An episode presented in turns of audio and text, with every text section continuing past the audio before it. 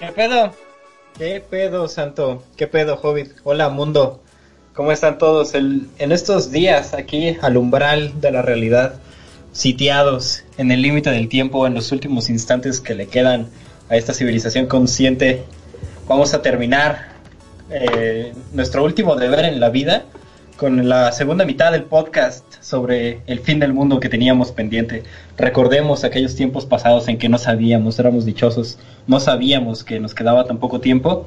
Estuvimos leyendo un poco de poesía de Ovidio, estuvimos leyendo sobre diluvios, estuvimos leyendo poesía rigvédica en el episodio anterior, leímos acerca de las invasiones que sufrían los rigvédicos sobre su concepción de, de la vida, sobre un himno mortuorio, leímos poesía de los aztecas que también no lo sabían ellos, que le quedaba tan poco tiempo cuando de repente del otro lado del mundo llegaron los españoles, no lo sabían tampoco.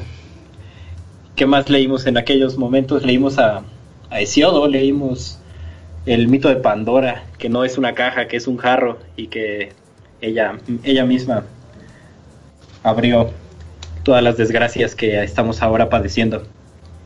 Pues hoy vamos a continuar con esa bonita línea, bonita, bonita línea tanatológica sobre el fin del mundo. Vamos a revisar la siguiente parte. Nos, nos quedamos como en la edad premoderna.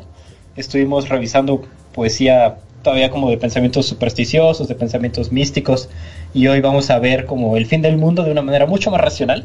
Unos fines del mundo que nosotros sabemos que el mundo ya se acabó en tanto que tenemos nuestros días eh, limitados tanto personalmente como el sistema estelar en el que habitamos están limitados los días, el sol va a explotar y nos va a consumir en él. El mundo ya se terminó en nuestras mentes, pero seguimos padeciendo fines del mundo personales, fines del mundo sociales. Vamos a leer El fin del mundo de Arthur Rimbaud, eh, vamos a leer El fin del mundo de los cubanos en la generación de 1994.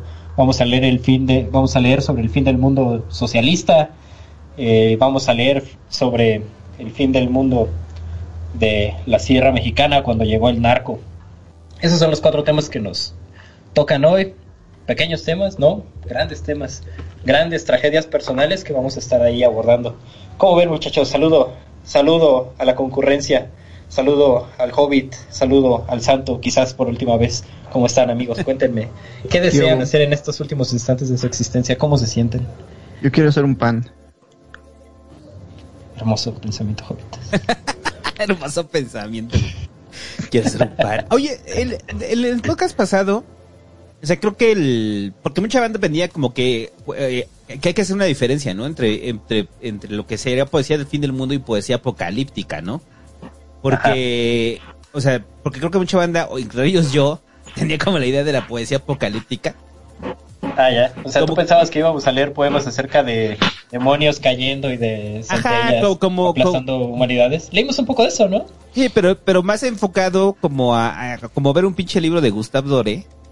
O sea, ah, del pinche paraíso perdido. O sea, tú querías, tú querías gore. Ajá, exacto. Pero no, o sea, está chido porque ahí lo que está diciendo en la vida al inicio, o como lo entiendo, es, eh, o sea, el fin del mundo de, o sea, el fin del mundo no implica la destrucción de, del mundo en sí mismo, ¿no? Es el mundo conocible, ¿no? Entonces, por ejemplo, tú, querías apocalíptica como la banda de metal gótico. A huevo, güey, así puro pinche maturo, así tocando con los chelos, güey. Tecnología. Oye, que apocalíptica haga una versión de tecnología de. Estaría hermoso. No, man. Este, pero bueno, ajá. Sí, exacto. Como la tecnología, por ejemplo, es un fin del mundo. De alguna manera es el fin del mundo pretecnológico. Suena un poco trivial, pero es así. El mundo cambió. Entonces, y justamente me topé con eso. Yo también inicié la selección de poemas pensando que iba a ser una especie de podcast apocalíptico, pero me encontré que primero había pocos poemas apocalípticos y segundo, muchos de esos poemas como los verdaderos apocalipsis eran individuales y me pareció como más interesante, ¿no? Abordarlo también desde esa otra perspectiva. Discúlpame si no hay violencia, no hay Mad Max. Perdóname, Santo. Esto, si quieres entretenimiento, vete al, a a Luisito Comunica y ahí los cinco fines del mundo más interesantes y con más muertos de la historia, muchachos. Cállate que no, pero sobre todo si entendemos el apocalipsis en su traducción literal, que es la revelación, que es como la levantar un velo para ver qué hay del otro lado, para entender la verdad detrás del fin de lo falso. No, también los otros están, están interesantes, ¿no? Las como cómo se imaginaban estas lluvias de fuego y cómo lo relacionaban. No dudo que Luisito Comunica tiene algo de verdad, por eso es tan famoso. Y es muy interesante todo eso, pero pues aquí en mi gala, ¿no? ¿Qué clase de, de canal seríamos? Si ya existe Luisito Comunica, entonces ¿para qué hacemos esto? Entonces traemos la segunda parte, ¿no? Lo que está más allá de, más allá de Luisito Comunica. Es el, por ejemplo, la caída del comunismo como, como un fin del mundo. Es algo fue un literal apocalipsis, con la con el levantamiento del velo de hierro. Sí, es el fin del mundo conocido, ¿no? O, lo que ellos conocían como mundo. ¿sí? Le vamos a dar a eso, ¿no? Tenemos dos, dos ejemplos, el de Osip Mendelstam, es un poema sobre el cambio de siglo, o como, porque curiosamente no se termina el siglo XX, o casi cuando termina el siglo XX, y se termina el comunismo, o sea, el comunismo estuvo como contenido perfectamente en el siglo XX. Y, te, y una de sus consecuencias es la poesía que vamos a leer de los cubanos del 94, que tú fuiste a Cuba, ¿no, Santo? Y ya pudiste ahí idearte un poquito de cómo está el pedo. Sí, el... Pero por eso te iba, a preguntar, o sea, el, la mayoría de los poemas de los cubanos son post, este, post Fidel o pre-Fidel. O sea, me refiero a, Fidel en, Fidel, o sea, Fidel, estamos hablando de los 60, 70, ¿no? O sea, ¿en qué año fueron escritos estos poemas? Sí, entendemos que hay como dos generaciones en Cuba, o distingamos dos, la gente que vio ascender a Fidel y que estaba antes de, durante pues el régimen de Batista y después vio como Fidel instauró un nuevo régimen y esos quizás sean como los seguidores más fieles ¿no? de, Fidel. y está la siguiente generación que es la que ya nació con un Fidel encumbrado y que encontró una revolución que ya no tenía como tanto sentido más que pelear contra el bloqueo, pero mantener su estado diplomático y mantener como sus puestos en el gobierno las personas importantes, mantener su burocracia o su burocracia manteniéndose y pelear ¿no? contra el enemigo exterior. Entonces, el hecho de que hubiera un bloqueo económico le servía y le sigue sirviendo de excusa a la burocracia cubana para mantenerse en sus puestos y esta incongruencia de la revolución cubana es la que marca profundamente a la generación del 94 porque no ven ningún resultado económico, solamente ven caos y destrucción y sienten pues, el eh, enojo, naturalmente. Esta poesía está en los noventas, o sea, todos estos poemas son de los noventas. Todos los poemas fueron escritos eh, en los noventas y publicados en los noventas. Hay que entender que en los noventas es la época del de mayor desencanto con el régimen cubano. Y, también es la época en la cual el neoliberalismo como tal empieza a surgir del mundo y empieza a llegar noticias del neoliberalismo a Cuba, ¿no? Eh, o sea, las mayores, eh, los mayores actos de disidencia cubana, luego de, de que Fidel los expulsara, llegan en los noventas, ¿no? las verdaderas crisis este, diplomáticas, ¿no? Con Cuba. O sea, cuando el régimen ya se le empieza a considerar como eso, como un régimen, ¿no? Sí. O sea, este, es, un desencanto, ¿no? Es un mundo del es un Cuba de desencantado aquí.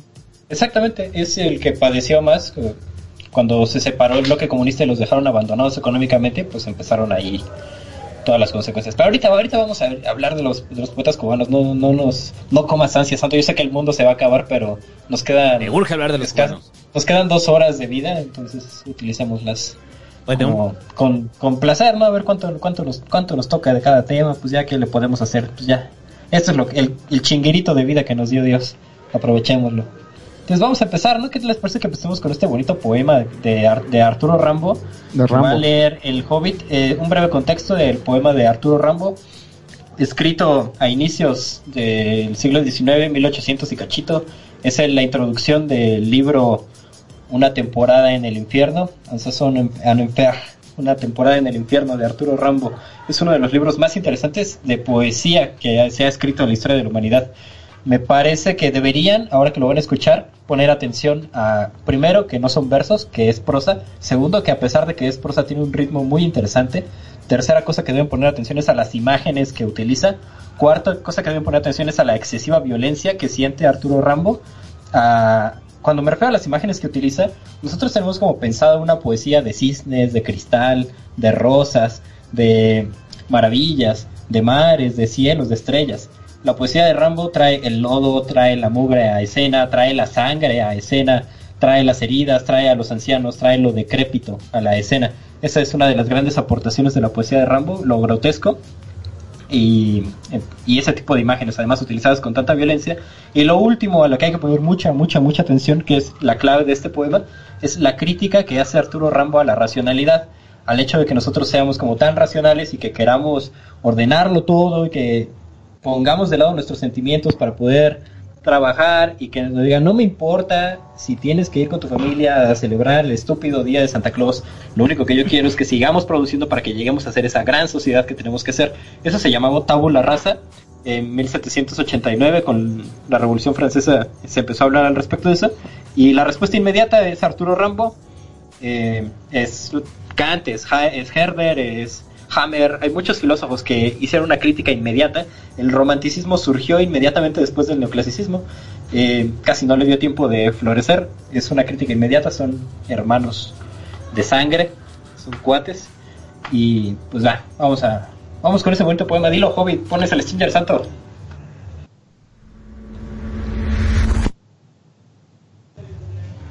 Esta es la introducción de Un sazonador enfermo una temporada en el infierno de Arthur Rambo.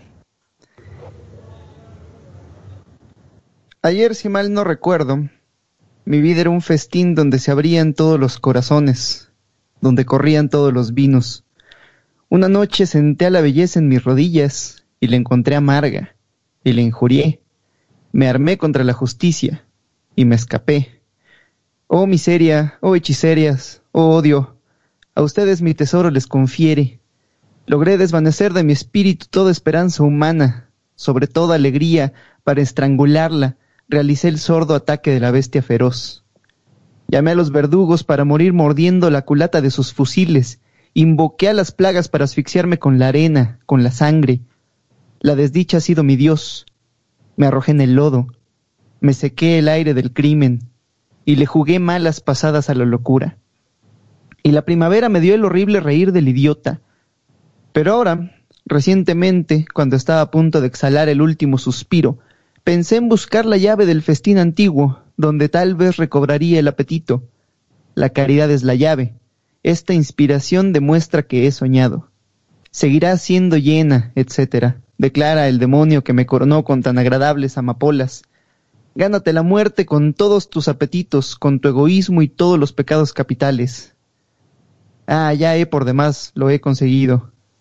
Pero querido Satán, se lo ruego, no se irrite tanto conmigo, y a la espera de esas pequeñas vilezas que aún me falta cometer, desprendo para usted que ama en el escritor la ausencia de toda facultad descriptiva o instructiva, unas cuantas repugnantes páginas de mi libreta de condenado.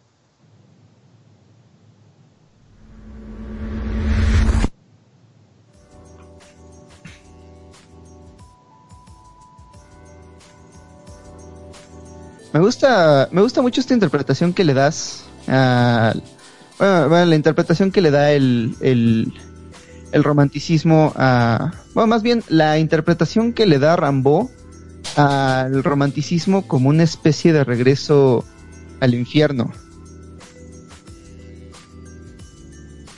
Pues totalmente de acuerdo, ah, totalmente de acuerdo. No se, había silenciado el David. Sí un regreso al infierno, que es cierto, ¿no? Qué interesante utilizar la figura del infierno en, contraste a, este cielo que ofrecen los, neoclásicos. Hay, una frase, ¿no? Que, vale la pena resaltar ahí. Dice, querido Satán, tú que amas en el escritor la ausencia de, de, cualidades descriptivas e instructivas. Eh, está erigiendo a Satanás como al demonio, a la maldad, como una oposición necesaria para un mundo donde todo es descriptivo e instructivo, donde no hay pasión si no tiene un fin útil y donde no hay, por ejemplo, un acto de comunicación o un acto de intercambio de ideas o de palabras o de momentos, sino es por un fin descriptivo o instructivo. El, el, hecho de entendernos como, ok, no hay Dios, no hay destino, nosotros podemos determinarnos, entonces podemos ser súper directos y súper racionales, y Rambo inmediatamente cachó que eso era absurdo y que necesitábamos también dispersar la mente, ¿no? Distender los sentidos para poder pensar en cómo es ese mundo que queremos lograr. Porque a qué costo, ¿no? A qué costo podríamos ser súper eficientes. Hay, hay, un, hay un libro maravilloso que se llama El Paraíso Perdido de John Milton, que es una interpretación del cristianismo tan poética, tan bien hecha, que ha sido casi, casi interpretado como canon eh, como canon cristiano eh, por las mismas autoridades eh, eh, cristianas. Casi, casi todo lo que conocemos hoy en día del infierno y de la rebelión de Satanás contra Dios viene o del paraíso perdido o de o, de la o, de o de la Divina Comedia.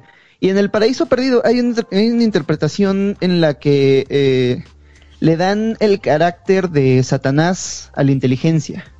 Si Dios es al final una una metáfora de el Tao, el, orden que, que eh, el orden que emerge de, la humanidad y que, y que hace posible la civilización.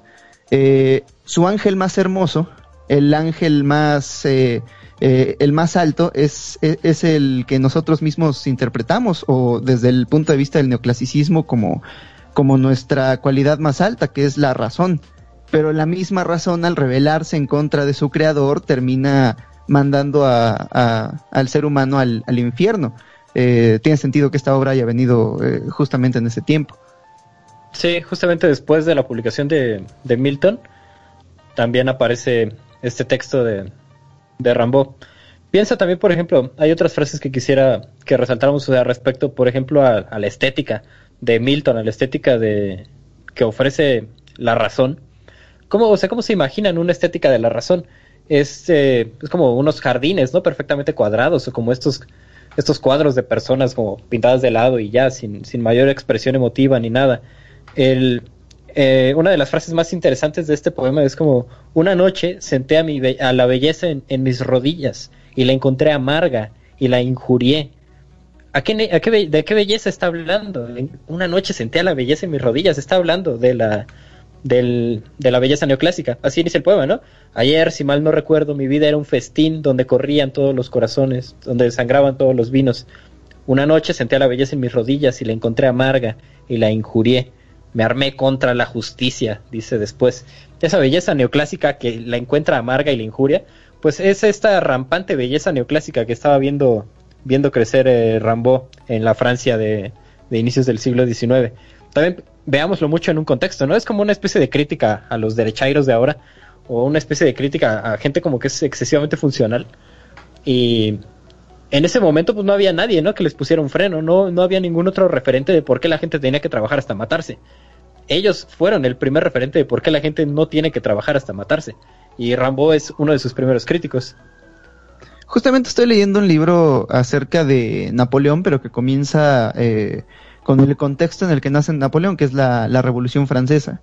Y el artista favorito de... Es que hay, que entender toda la Revolución Francesa como el triunfo de la razón sobre el Estado, en el que la misma clase media que comenzaba a nacer eh, a través de la razón se pregunta, bueno, ¿y por qué tenemos un rey? ¿Y por qué el rey vive en, en una mansión y tiene grandes festejos mientras todos nosotros nos estamos muriendo de hambre? Entonces, eh, triunfa la razón, llega eh, la tiranía de la razón, el gran terror francés que le llamaban, que es cuando estaban decapitando como a 10 personas al día, eh, donde Robespierre decidió cambiar los nombres cristianos de los y los nombres paganos del, del, del calendario y ponerle como mes eh, de cosecha, mes del invierno, mes de tal. Tenían nombres este, bien raros los, los nombres de la Revolución Francesa, ¿cómo Sí, pero el, el artista... Ah, ahorita les los digo. Este, es que tiene unos... Sí, es, es, un calendario bien extraño, porque además ni siquiera tiene los mismos números de... Es, es bien raro ese calendario. Mm. Eh, es como la locura interpretada a través de la razón. Y el artista favorito de la, de la Revolución Francesa era un güey que solamente se llamaba David, así como tú. Este que él es el que pintó el juramento de los Horacios. Y si tú lo ves, el juramento de los Horacios es esta pintura rígida donde están unos, eh, unos eh, soldados recién eh, derrotados entregándole sus armas al soldado, al romano que los derrotó. El neoclasicismo en Francia al menos se trataba de esta romantización de la eh, irónicamente, ¿no? Eh, se romantizaba el, el, tiempo de la República Romana, pero, pero como si fuera este tiempo de hombres perfectos, de leyes inmutables, de razón pura, cuando en realidad la, la República Romana pues era un desmadre como toda la humanidad. Sí, era sumamente irracional y sumamente supersticiosa y estaba llena de maldad. Eh, también hay otra cosa como interesante de este, de este poema. Eh, la primavera me trajo el dulce reír del idiota. Es una frase súper chingona, ¿no? Me parece que desde la comedia o desde la burla de la alegría del prójimo estás haciendo una crítica sumamente profunda. No, no se me ocurre otra manera de criticar a alguien como más fuerte que decirle, ¿qué, qué, qué estúpida es tu risa? O de qué cosa tan estúpida te estás riendo. No sé si hayan pensado en una manera más, más fuerte de hacer sentir patético al otro. Sí, porque anulas, anulas aquello que le trae alegría y gozo, ¿no? sí, además, fíjate con qué sinceridad lo hace porque, o sea, de verdad le parece insoportable. No sé si hayan estado, seguramente les ha pasado si son tan neuróticos como el santo o como yo. Este, que están en un lugar y la gente está siendo como completamente feliz y tú dices, ¿qué chingadera está pasando aquí? ¿Por qué son felices? ¿Por qué? O sea, ¿Qué les trae tanta alegría? tanta alegría? ah, el puto perro con su gorro. ¿Por qué les gusta tanto Chumel? Ajá, ese tipo de, o sea, un desfile, me parece que los desfiles son la muestra perfecta de, de cuando yo digo, pues la primavera me trajo el dulce reír del idiota. Cuando está pasando un desfile, por ejemplo el desfile de Coca-Cola, está, están desfilando carros alegóricos con publicidad de Coca-Cola y la gente aplaude y están juntos y dicen, wow, qué maravilla. Y yo entiendo, ¿no? Una parte que es como la, la, convivencia familiar y todo, está muy lindo, pero ¿a qué costo, chingada madre? Igualmente estaban los franceses, me imagino que hacían una especie de tertulias que hacían su entretenimiento burgués, porque claro que había un chingo de distinciones sociales. Entonces, eh, Arthur Rimbaud critica la alegría de los burgueses de la nueva, del nuevo gobierno, diciendo que, o sea, tenemos problemas mucho más grandes, ¿no? Hay varios de sus poemas donde Rimbaud alude a los mendigos, donde donde alude a la pobreza de Francia, donde alude a la pobreza de, muchos lugares de los paisanos, mientras muchos otros burgueses están regodeados en la, en la, en la alegría. Tiene una, tiene una frase en otro poema que se llama y, temo el invierno porque es la estación de la comodidad. Aquí está siendo completamente irónico y o sea, está ¿por qué temería uno a la comodidad? Pues, lo que buscamos, en fin, en la vida es la comodidad, ¿no? Pero esa comodidad para Rambo solamente es la comodidad de unos cuantos. Ese es el pedo de Rambo. Esa es la comodidad de unos cuantos mientras la gente se muere en, la, en las estaciones de los trenes, dice él. Revisen ahí varios de los poemas de Rambo y ahí, ahí van a encontrar a mucha gente pobre muriendo. Me parece que esa es otra de las razones, ¿no? Y me parece interesante, o sea, ¿les parece que este poema es vigente? Justamente hoy estaba escuchando una entrevista con Slavoj Žižek en la que habla acerca de distintos tipos de normalidad a los que podríamos aspirar después de la pandemia. Y uno de ellos, eh, él le llama el Screen New Deal, eh, que se trata de toda la clase media viviendo en sus departamentos y todo el sistema eh, rediseñado a rediseñado alrededor de que la clase media pueda vivir en sus departamentos sin salir. O sea, tú pides comida y un dron viene y te la trae. Este, tú puedes eh, ordenar. Eh. Pero el problema, el problema es que eh, no todo el mundo tiene los medios para vivir en su departamento. No todo el mundo tiene los medios para aislarse del mundo exterior. Mucha gente, sobre todo en las clases medias, todavía tiene que salir. Mucha gente tiene que hacer posible todo este sistema diseñado para para, para cumplir las necesidades de la clase media. Y aquí en México dices, ah, bueno, pues eso este, es, no, es un, no es una proporción tan grande de la población. Pero imagínate países como India, por ejemplo, que, que existe una clase media chiquitita, chiquitita, y luego millones y millones de, de gente en extrema pobreza.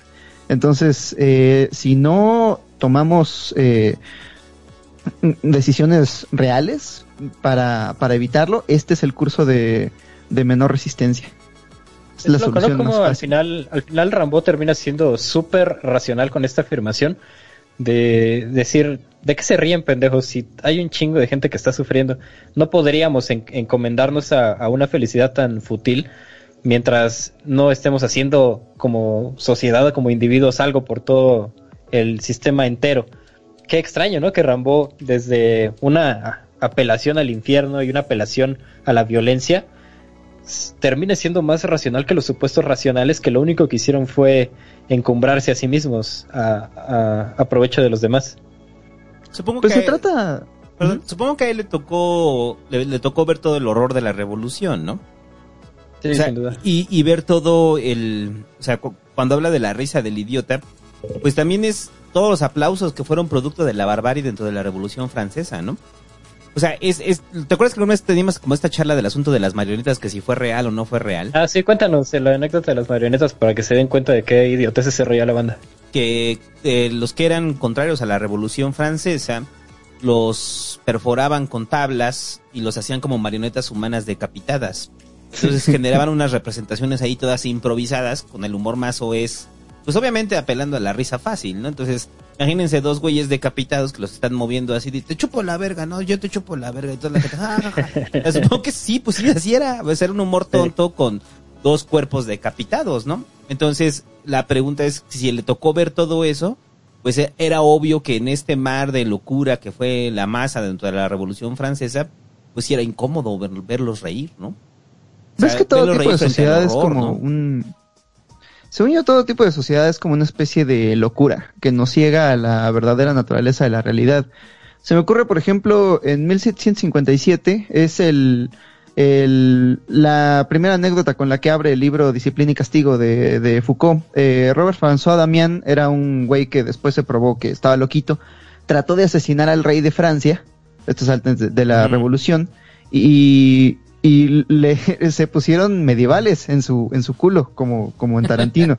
Este el, el punto es que le dieron la daga con la que trató de asesinar al, al rey y se la quemaron con azufre para que le quedara pegada la mano, luego le arrancaron la carne con unas pinzas ardiendo, luego lo, lo descuartizaron con caballos, pero los caballos no lo descuartizaban y hacía mucho que no tenían una de estas ejecuciones medievales, entonces tuvieron que usar hachas, al final quemaron vivo su torso todavía, todavía vivo. El, el punto es que uno diría, bueno, pues qué, qué evento tan terrible, ¿no? Pero como hacía mucho que no tenían una de estas ejecuciones, era como el Super Bowl, todo el mundo quería estar ahí, era como el gran evento social, ah, eh, se rentaban las, las terrazas cercanas para la gente que pudiera verlo. Ya como, Casa, ya como Casanova estuvo en la, en ese evento con unos amigos suyos y un amigo suyo estaba cogiendo una morra, eh, cogiéndose con una morra y así, este, y todo el mundo estaba feliz, todo, todo el mundo se le estaba pasando muy bien y ya como Casanova quería vomitar y él decía, esto es una afrenta a nuestra humanidad en común, esto es, esto es barbarie. Sí, sí. Sí, sin duda. Hay esa. En, la poesía de Rambo podemos encontrar varias frases escritas para esas personas. Em, y también para personas posteriores. O sea, por ejemplo, ¿cómo podría ser un linchamiento un acto de, alegría? Ahí entra directamente la frase de Rambo. ¿eh? Es el, la primavera nos ha traído el dulce reír del idiota. Hay otra frase, por ejemplo, que parece que Rambo le escribió a los neoliberales en el poema eh, El otoño, ya, así inicia el otoño ya, pero ¿por qué rechazar un eterno sol cuando estamos empecinados en la búsqueda de la claridad divina, lejos de la gente que muere en las estaciones? Así dice, ¿no? El otoño, ya llegó el otoño.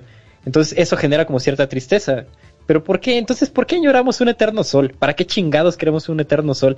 Si estamos empecinados en la búsqueda de una claridad divina, no necesitamos ese sol, pero lo hacemos lejos de la gente que muere en las estaciones en las estaciones de los trenes, ¿no? Donde iban y se refugiaban. Como sucede actualmente con toda la pinche gente que duerme eh, en, las estaciones de los trenes, ¿no? En los, en los, en los metros y así. Entonces, me parece que Rambo tiene frases que son sumamente vigentes y por eso como su encanto poético no, no cesa, sigue sucediendo, nos sigue deslumbrando y, y se puede ver como a la luz de la sociedad actual, como a la luz de la sociedad francesa, obviamente retoma a su sociedad y cuando nosotros lo vemos bajo esta luz, vemos esa Francia de 1800 con unos ojos completamente distintos y muy interesantes. Pero, o sea, sin duda que al final logró hacer poemas que eran trascendentes para todos y que hablaban de esos fines del mundo personales, ¿no? Que había en cada uno de los individuos que terminaban pagando por la por el brillo espléndido de los grandes edificios, por el brillo increíble de los vestidos de oro, siempre había una mano, ¿no? Que pagaba por eso. Qué interesante sería viajar al, perdón, qué interesante sería viajar a la a la Francia este de la Revolución. Sí, y, y, y, ver, o sea, y ver la locura, o sea, no ver, ver, la locura, porque fue una locura, ¿no? Y ver esa locura dentro de nuestro ojo, de nuestra sociedad, ¿no? O sea, que, que es lo que creo que es el gran, bueno, que puede ser el aporte, ¿no? O sea, estamos viendo la, o sea, lo, lo que estamos analizando ahorita es la Francia del, siglo XIX con, con el ojo de que alguien que pareciera que vivía en nuestros tiempos, ¿no? Que se dio cuenta de la locura, ¿no? Sí, que tuvo la buena visión y que no se dejó ir por esas risas y por esa alegría y por ese sentido de novedad, sino que sí se dio cuenta de que había algo completamente macabro. ¿Qué clase de mundo es este que prefiere un infierno, Rambo? Es que está cabrón, ¿no? Porque justo para, para notar ese tipo de contradicciones en la sociedad hay que prestar atención. O sea, más allá de, repetir la retórica que nos alimentan los demagogos del Internet y, nuestros líderes de opinión y demás, eh, simplemente prestar atención a la sociedad y ver qué chingados está pasando e interpretarlo en nuestros propios términos. El problema es que no siempre se puede. Eh, eh, existimos en esta contradicción humana en la que pues, somos seres humanos, trabajamos. ¿Y qué es trabajar sino sacrificar el presente a favor del futuro? Entonces, podríamos, ahorita podría pasarme la chingón y comerme una pizza y después un litro de helado, pero eso significaría sacrificar el futuro, en el futuro tendría que pagarlo. Eh, trabajar es todo lo contrario, es en lugar de divertirme hoy y tomar el sol y, y, pasármela bien, voy a trabajar para que todos esos dolores del futuro los voy a ir tomando de poquito en poquito. Pero también nos está cegando a, los dolores ajenos en el presente, a lo que deberíamos atender para, para, pues, para aliviar los dolores de, la, de las otras personas. Eh, ok, estamos trabajando eh, para la utopía del futuro, pero eso significa que en el presente nos estamos sacrificando en el terror de la razón. Sí, claro, vamos a tener una Francia utópica regida por la razón y, y donde todo el mundo va a ser feliz, pero hoy toca decapitar a los nobles. Hoy ah, le toca a la mitad de la población chingarse en las guerras contra las otras monarquías. Hoy la mitad de la gente no come. Y en la búsqueda de la utopía nos perdemos el presente. Y son acuerdos sociales. Es lo más sí, acuerdo social quizás sea como la frase más loca aquí. Porque imagínate la normalización cómo operaba en, en aquellos años. O sea, ¿qué, ¿qué, huevos necesitabas para oponerte a una sociedad que estaba regocijada matando culeros y en la locura? O sea, ¿tú con qué, con qué valor necesitas para decirles a toda esa bola de cabrones que están pendejos cuando todo el mundo está en, en, la locura, están en la algarabía y salen a las calles y, y confrontan y, y pelean y, critican? Y, o sea, es como si fueras a una marcha de izquierdas actualmente y dijeras, oigan, estamos haciendo algo un poco mal. O sea, es una normalización sumamente poderosa contra la que se opuso Rambo. Confrontar esa normalización quizás sea como uno de los grandes valores que tiene su poesía también. Él nos da una visión de alguien que no está de acuerdo con lo que 90% de las personas de su tiempo estaba de acuerdo. Confrontar, y, sobre todo confrontar a, confrontar a Robespierre cuando Robespierre está como cortándole la cabeza a un culero, ¿no? En la plaza. sí, ¿no? Cabrón. Qué huevos hay que tener. Pues ahí está la poesía de Rambo. Él fue un disidente de, de su tiempo y no propuso nada, nada más propuso una crítica sumamente fuerte que sigue perdurando este libro. De hecho, una temporada en el infierno lo escribió cuando tenía 19 años y no volvió a escribir nada más. Fue su último libro eh, de esta magnitud y después ya se dedicó a, valer verga, a ser un disidente de, la ley, a ser un disidente de la, de la norma. Una cosa chida de Rambo, eh, en el sentido más formal posible, es que ese güey sí creía y sí actuaba respecto a todo lo que dicen sus poemas. Si habla de drogas, si habla de violencia, si habla de, no sé, actos sodómicos, si habla de suciedades, cualquier tipo de cosa, es porque seguramente las hacía. Y porque cree en esa poesía y porque cree en ese modo de vida. Y imagínate qué, qué clase de sociedad engendró a un monstruo como, como Arthur Rimbaud se le llama, ¿no? Que es quizás el, el mayor de los poetas malditos, este güey. Y que además, más que poeta maldito, este, no sé, me encanta, me encanta la anécdota de que Arthur Rimbaud, después de haber alcanzado a edad muy joven la gloria en el mundo de la poesía, de pronto desapareció y se fue a África a vender armas y a vivir la vida loca. Sí, se volvió traficante de armas y allá murió. Sí, o sea, tal cual, traficante de armas. Dicen que andaba todos los días con, con dos cadenas de oro colgadas al, al cuello así enormes y que murió de gangrena, de, de, una herida que le dio en la pierna. No mames. Sí. Hay fotos de Arthur Hambo en África con varios negritos y ahí haciendo casa furtiva, traficando mierda, traficando armas. Decía apoyando a la guerra en África. Era, un hijo de puta hecho y derecho. Como Ese güey no, vino al, loco. no vino al mundo de turista, vino a, a jugar. Sí, el pinche Hemingway era un boy scout al lado de este cabrón. Hemingway era un boy scout al lado de Rambo, eh, pero no mames, pero durísimo. Es uno de los güeyes más locos que, ha pisado la tierra y ha hecho un buen poema, sin duda. Vamos a, ver otros locos, ¿no? Vamos a, pasar a, ahora con, con con una situación más o menos similar que hubo ante la oposición del, liberalismo, siglo XX. Eh, se inició el bloque comunista, todo el mundo sabe bien qué pasó ahí. Llega, llegó a su fin, murió Stalin, eh, las sucesiones de poder burocráticos en, en la URSS se volvieron insostenibles y el bloque soviético se disolvió. Rusia optó por su independencia y su autonomía y dejó a todos los países que había anexado también vivir sus autonomías y dejó de aportarles económicamente. El país que quizás más sufrió con este cisma fue Cuba. Tenían una economía basada en la, las aportaciones rusas en Dime. En la dependencia. Así hay que decirlo tal cual, en la dependencia de la economía rusa. Sí, no aportaban gran cosa, tenían, enviaban gente cubana a, a Rusia a estudiar, estaban intentando capacitarse. La aportación cubana era geográfica, eso hay que tenerlo muy claro. Para Rusia y para la Unión Soviética, eh, Cuba era el puesto de avanzada estratégico para llevar el comunismo a América Latina. Y los misiles. Y, para poner misiles en la boca de Estados Unidos. Esas dos cuestiones eran, misiles. Pues por eso había rusos en Cuba, por eso hay cubanos que se llaman Yuriorkis, por eso Ninel Conde al revés se llama Lenin Conde y esa es la influencia ah. tremenda de Cuba. En, es la primera vez que me entero de esto. Sí, yo también. Ahorita fue como de. Yo estaba haciendo así, estaba leyendo al revés, así. ¿Ninel? Ninel sí es cierto. Sí es cierto, güey. O sea, Ninel es Lenin, claro. Sí, pues cubano. Ninel Conde es Lenin. Es, es, una de esas referencias, ¿no? Que hay ahí locas en la cultura cubana. en Cuba te puedes encontrar taxistas que tienen un doctorado en extracción de petróleos en Rusia y que hablan ruso y ya no, ya no ejercen eso. Eso sí me tocó el, o sea, hablar con banda que, que se fueron todavía cuando estaba la Unión Soviética a hacer estudios. Sobre todo eran taxistas, güey. Estaba hablando con ellos y son taxistas, ¿no? Sí. taxistas que ahorita son taxistas de turistas, pero que son ingenieros muy cabrones forjados en las universidades de la Unión Soviética, ¿no?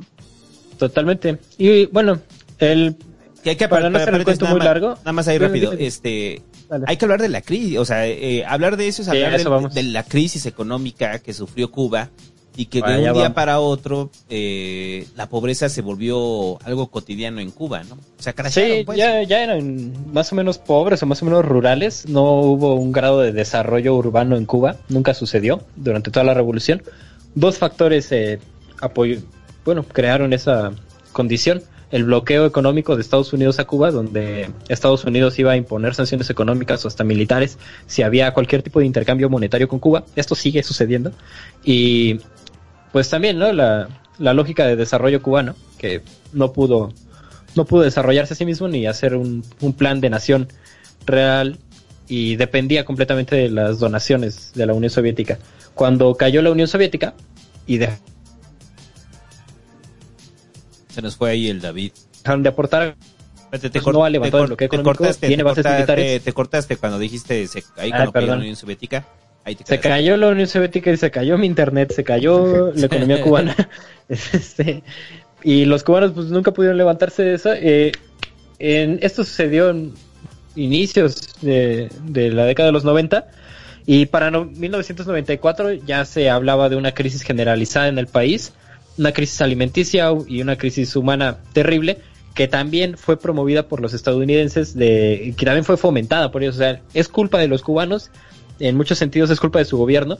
Y aparte de que había una herida abierta, los gobiernos, el gobierno estadounidense y sus aliados abrieron y aprovecharon esa herida para primero criticar al gobierno cubano para eh, generar una, crisis de estabilidad interna y posteriormente para hacer medidas de migración que sacaran a todos los cubanos posibles de la manera más inhumana posible.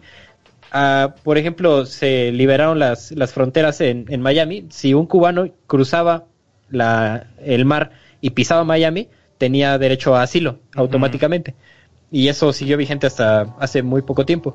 Entonces ahí tenías un chingo de cubanos que en vez de procurar un, un beneficio por su patria, lo único que querían era alargarse. Y así lo hicieron muchas personas. Otra como cara cortada. Sí, como cara cortada. No, pero, pero ese fue en otra, fueron dos situaciones distintas. En, el, en el Scarface es cuando Fidel suelta a toda la, lo que él considera toda la basura, la basura cubana, ¿no? A los gusanos. mal llamados gusanos. O sea, que les manda criminales, les manda, o sea, les manda delincuentes, lo que hace Fidel, güey.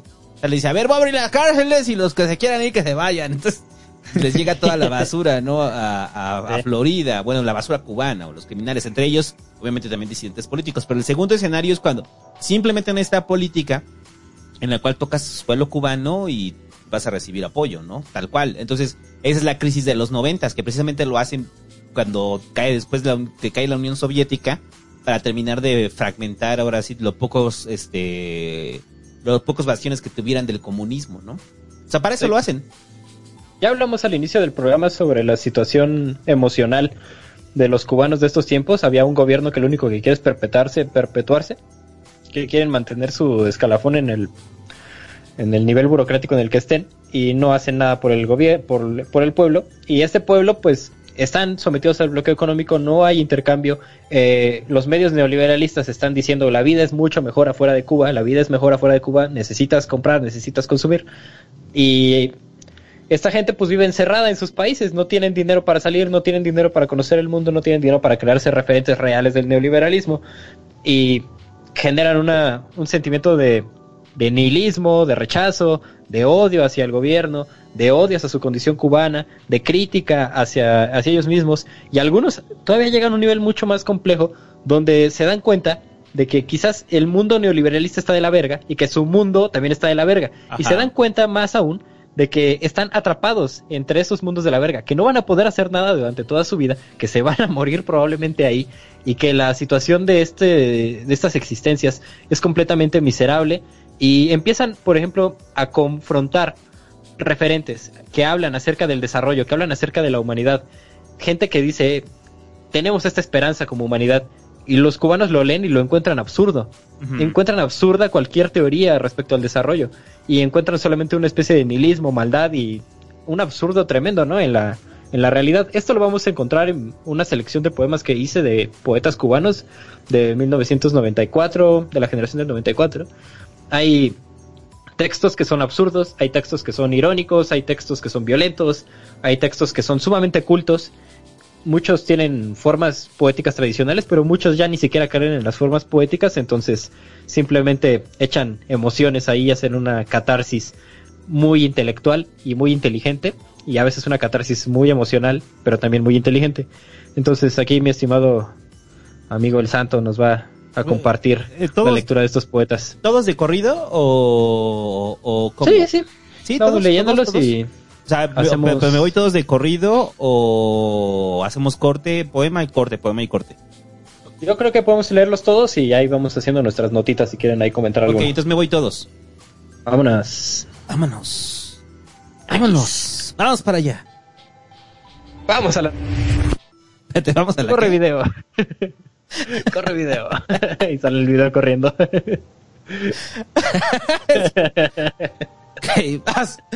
vamos para allá.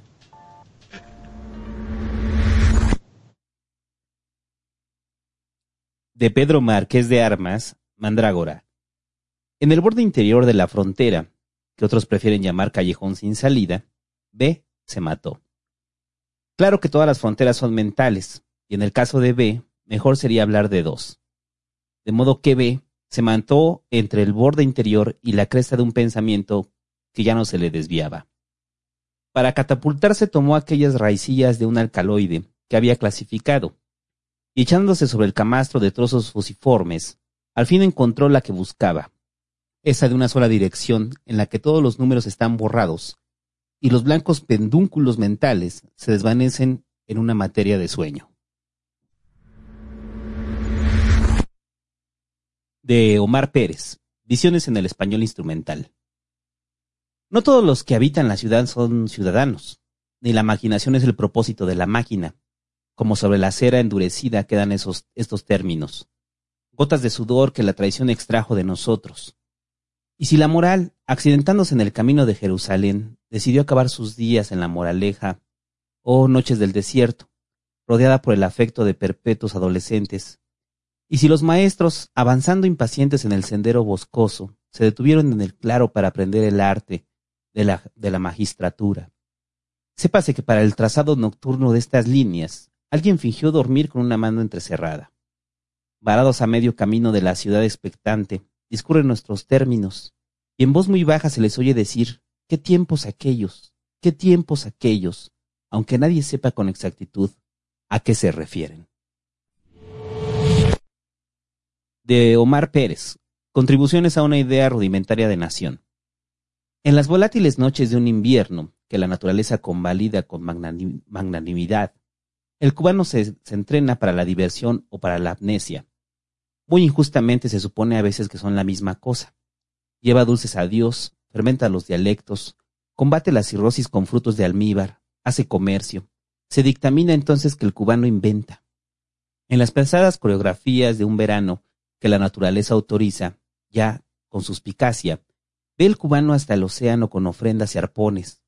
Muy injustamente se supone a veces que son la misma cosa enumera con los dos dedos las bajas, ejerce la infracción, lleva las manos en los bolsillos, jura y compromete.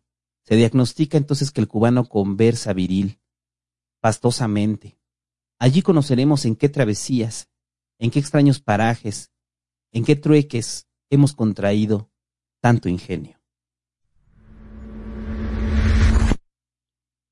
De Ricardo Alberto Pérez sobre cerdos chinos y catalanes. Unos chinos llevaron a Barcelona un puñado de cerdos tatuados.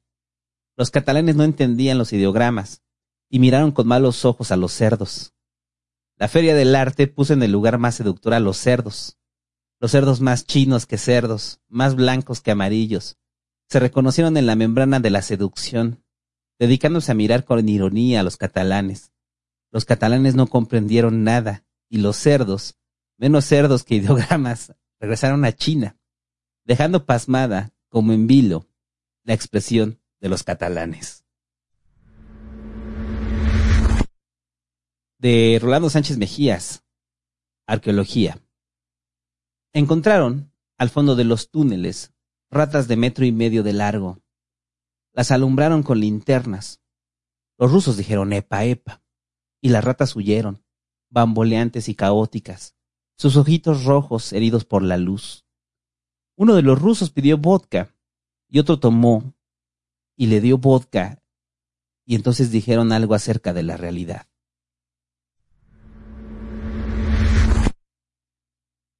De Rito Ramón Aroche, Ciudad Brava. Montale, Montale, mas el infierno es cierto, les ama, el infierno existe, pero está vacío. Bretón, el infierno acaba de ser totalmente restaurado. De Waldo Leiva, subversiva se ha vuelto la ternura. Lo humano va muriéndose en el hombre. Cada día es menos el amor, menos la risa. Subversiva se ha vuelto la ternura. La infancia se ha perdido. Ya no hay atardeceres, ni violeta del mar en los crepúsculos, Qué raro es encontrar quien se enamore, quien quede sin palabras, para nombrar el susto que le deshace el pecho, que le llena de trampas la garganta. En el, hombre, en el hombre hay dos manos, por Dios que no se olvide, que pueden estrecharse y levantar un muro, y acariciar unidas y amasar y golpear. Las manos son su esencia, su única capacidad para el brazo. Para el abrazo, ¿no? Su única capacidad para el abrazo. Para el abrazo. Qué loco. Subversiva se ha vuelto la ternura. ¿Cómo encontraron esta bonita selección? Este. el de los, el de los cerdos y catalanes, güey. A ver, el. Loco, ¿no? Porque, este, este, o sea, me estaba riendo. Este. O sea, cuando, cuando está hablando de los chinos, o sea, de. O sea, tal cual se está refiriendo a, a chinos. Sí, asiáticos. Asiáticos, de China. asiáticos tal cual, ¿no? De China, sí. Pero me gusta esta de la Feria del Arte puso en el lugar más seductor a los cerdos. Claro. Los cerdos más, más, los cerdos más chinos que cerdos, más blancos que amarillos, se reducción de la membrana de la seducción. Perfecto, ¿no? El poema, qué bonito. Ajá, este... O sea, el final también es un verso increíble, el último verso. A ver, léemelo. Eh, los catalanes no comprendieron nada y los cerdos, menos cerdos que ideogramas, regresaron a China, dejando pasmada como en vilo la expresión de los catalanes. O sea, a ver, lo que, lo que trato de entender es aquí es cómo logran apantallar, o sea, eh, o cómo logran impresionarlos a través solamente de la idea del cerdo, ¿no? O sea, de, o sea, que, que, el hecho de que traiga este ideogramas pintados ya con eso valida, pero se te olvida que al final de cuentas es un cerdo, ¿no? Sí, claro. Y todo el mundo viendo el cerdo así con ideogramas, ¿no? O sea, que yo lo luego, pues sí, ¿no? Como diagramas tal cual en la piel, ¿no? Mm. Qué loco, ¿no? Que un cubano escriba esto, además. Ajá, sí, exacto. Porque este se salió de, de, de, Digo, de la línea de los que traían los demás, ¿no? Un poco. Un poco, pero no, al final es la línea desde el otro lado. Pero, pero, pero este es aquí sobre, sobre algo que no habían visto, ¿no? O sea, eso también quiero entender. O sea, es, es, es como que de repente se abren y cuando se abren, pues te empiezan a llegar estas manifestaciones del arte que te quieren hacer pasar como arte, ¿no? Sí, sí, ese me parece que hay una doble lectura interesante. Primero hay una crítica al mundo del arte, naturalmente, que es una pendejada lo que pasó y cómo los, los cerdos se vuelven los espectadores de los catalanes en vez de los catalanes los espectadores de los cerdos. Y si abordamos este fenómeno, este hecho, desde el lado anecdótico, hay un cubano que salió de Cuba a una feria de arte y se, se encontró con, con este bonito hecho donde en una feria de arte están poniendo cerdos y hay unos catalanes viéndolos y la obra se vuelven los mismos catalanes y el cubano se da cuenta del tremendo absurdo del pinche mundo y recuerda toda la cantidad de pendejadas que suceden en su pequeño mundo al interior de su frontera y cómo, cómo, cómo no empatizar más con los cerdos. Es que ese, ese es eso, ¿no? Es el absurdo, o sea, si en un país como Cuba, que estuvo cerrado y que lo único que tenías era arte soviético o arte comunista, y de repente te dicen que esto es el arte de lo, del, del mundo capitalista, eh, o ahora el mundo eh, liberal, este, dices, esto es una estupidez, ¿no? O sea, ¿por qué les gusta esto, no? Sí. Totalmente, o sea, hay también otro poema, el, el posterior, sobre los rusos y la, rata de metro y medio. es una mamada, es increíble, se llama arqueología ese poema. Y también habla acerca de lo absurdas que son a veces las los entretenimientos que tiene el, el ser humano, los entretenimientos intelectuales como este de antropología, o sea, la antropología, la ciencia que estudia al hombre, el estudio de, la, de antropos del hombre, todo lo que implica ser un ser vivo, pensante, y te encuentras una rata de un metro y medio, dices, epa, epa, y bebes y dices algunas palabras acerca de la realidad. Eso, es lo que dicen los rusos, unas palabras acerca de la realidad. Ni siquiera dice cuáles, no importa cuáles. Están haciendo antropología y ya, y los mismos las personas que van a Cuba y ven cubanos de dos metros y dicen cosas como ira, ira, epa, y después beben ron y dicen algunas palabras acerca de la realidad, o los cubanos que van afuera de Cuba y ven europeos y dicen epa, epa, y beben algo que beben whisky, dicen algunas palabras sobre la realidad. ¿Qué pedo, no? Eso me gustó mucho, es como una diapositiva de, del absurdo de, de, pues de ser humano y de estar vivos, de cómo eh, pues vas ahí a unas pinches cañerías a, ver ratas y aún así te emborrachas y, y es como, no, sí, como te decía, la, la, realidad, ¿verdad? ¿De qué se trata la vida? Sí, o sea, además el hecho es fenomenal, o sea, estás viendo una rata, de un metro y medio, no es cualquier rata, es la rata de la Merced y lo único que haces ante ese avistamiento tan maravilloso es decir algunas palabras acerca de la realidad. es una crítica ah, devastadora del poeta cubano hacia los antropólogos rusos, en concreto, porque ahí son rusos, y al hecho de que existan rusos y que qué chingados está haciendo un ruso aquí y cómo actuaría un ruso si hubiera una rata de un metro y medio. Es increíble el absurdo de este poema, increíble. Creo que mi favorito fue este que se llamaba Visiones en el español instrumental. Sí, sí, sí. Eh, Increíble. ¿qué, qué, qué, manera de empezar? No todos los que habitan en la ciudad son ciudadanos, ni la maquinación es el propósito de la máquina. Ni la maquinación es el propósito de la máquina. Qué frase, ¿no? ¿Cuál es el pinche propósito de la máquina entonces? Es increíble ese, ese poema. Pregunta si no lo habíamos leído ya. Nine. No, ¿verdad? Bueno, ya, perdón. Ajá. Dinoslo, Hobbit cuando dice, Cuando dice, y si la moral accidentándose en el camino de Jerusalén decidió acabar sus días en la moraleja, no se está refiriendo acerca de cómo teníamos como una idea de convivencia humana, teníamos como una idea de, de lo que deberíamos, de cómo deberíamos tratarnos entre seres humanos que eventualmente a través de la pérdida del Tao se convirtió como en una especie de, en una especie de ritual, en una especie de, de, ritual mal digerido a través del cristianismo. No, no se refiere acerca de, de cómo, de cómo este instinto natural que teníamos para la colaboración humana terminó convirtiéndose en una religión que medio seguimos cuando nos están viendo. Totalmente de acuerdo. Me gusta el concepto de seguimos cuando nos están viendo. Sí, muy cristianos ante la vista. La frase es, el inicio de ese poema, sí, es, es increíble. ¿Cuál es entonces el propósito de la máquina? Eh, la maquinación no era el propósito inicial de la máquina. Algunas notas sobre el español actual. En esos tres poemas del inicio tienen mucho que ver uno, con el otro. Mandrágora, donde habla acerca del suicidio de B. ¿Dónde se suicida B? Recordémoslo, B se suicida entre la frontera o en la frontera interior, en el espacio que deja la frontera interior y la frontera de un pensamiento. Está hablando de la frontera geográfica de Cuba, donde está obligatoriamente situado, y un pensamiento que no lo dejó salir hacia otro lado, y aparte el, la geografía no lo dejó salir y lo llevó, lo llevó a, su muerte. Eh, o sea, esto está hablando de, evidentemente, de la condición en la que están habitando estas personas y cómo los pensamientos se están volviendo como espadas que van empujándolos hacia una pared y esa pared es la frontera geográfica y terminan siendo a veces atravesados por esas espadas. El, ya hablamos por qué.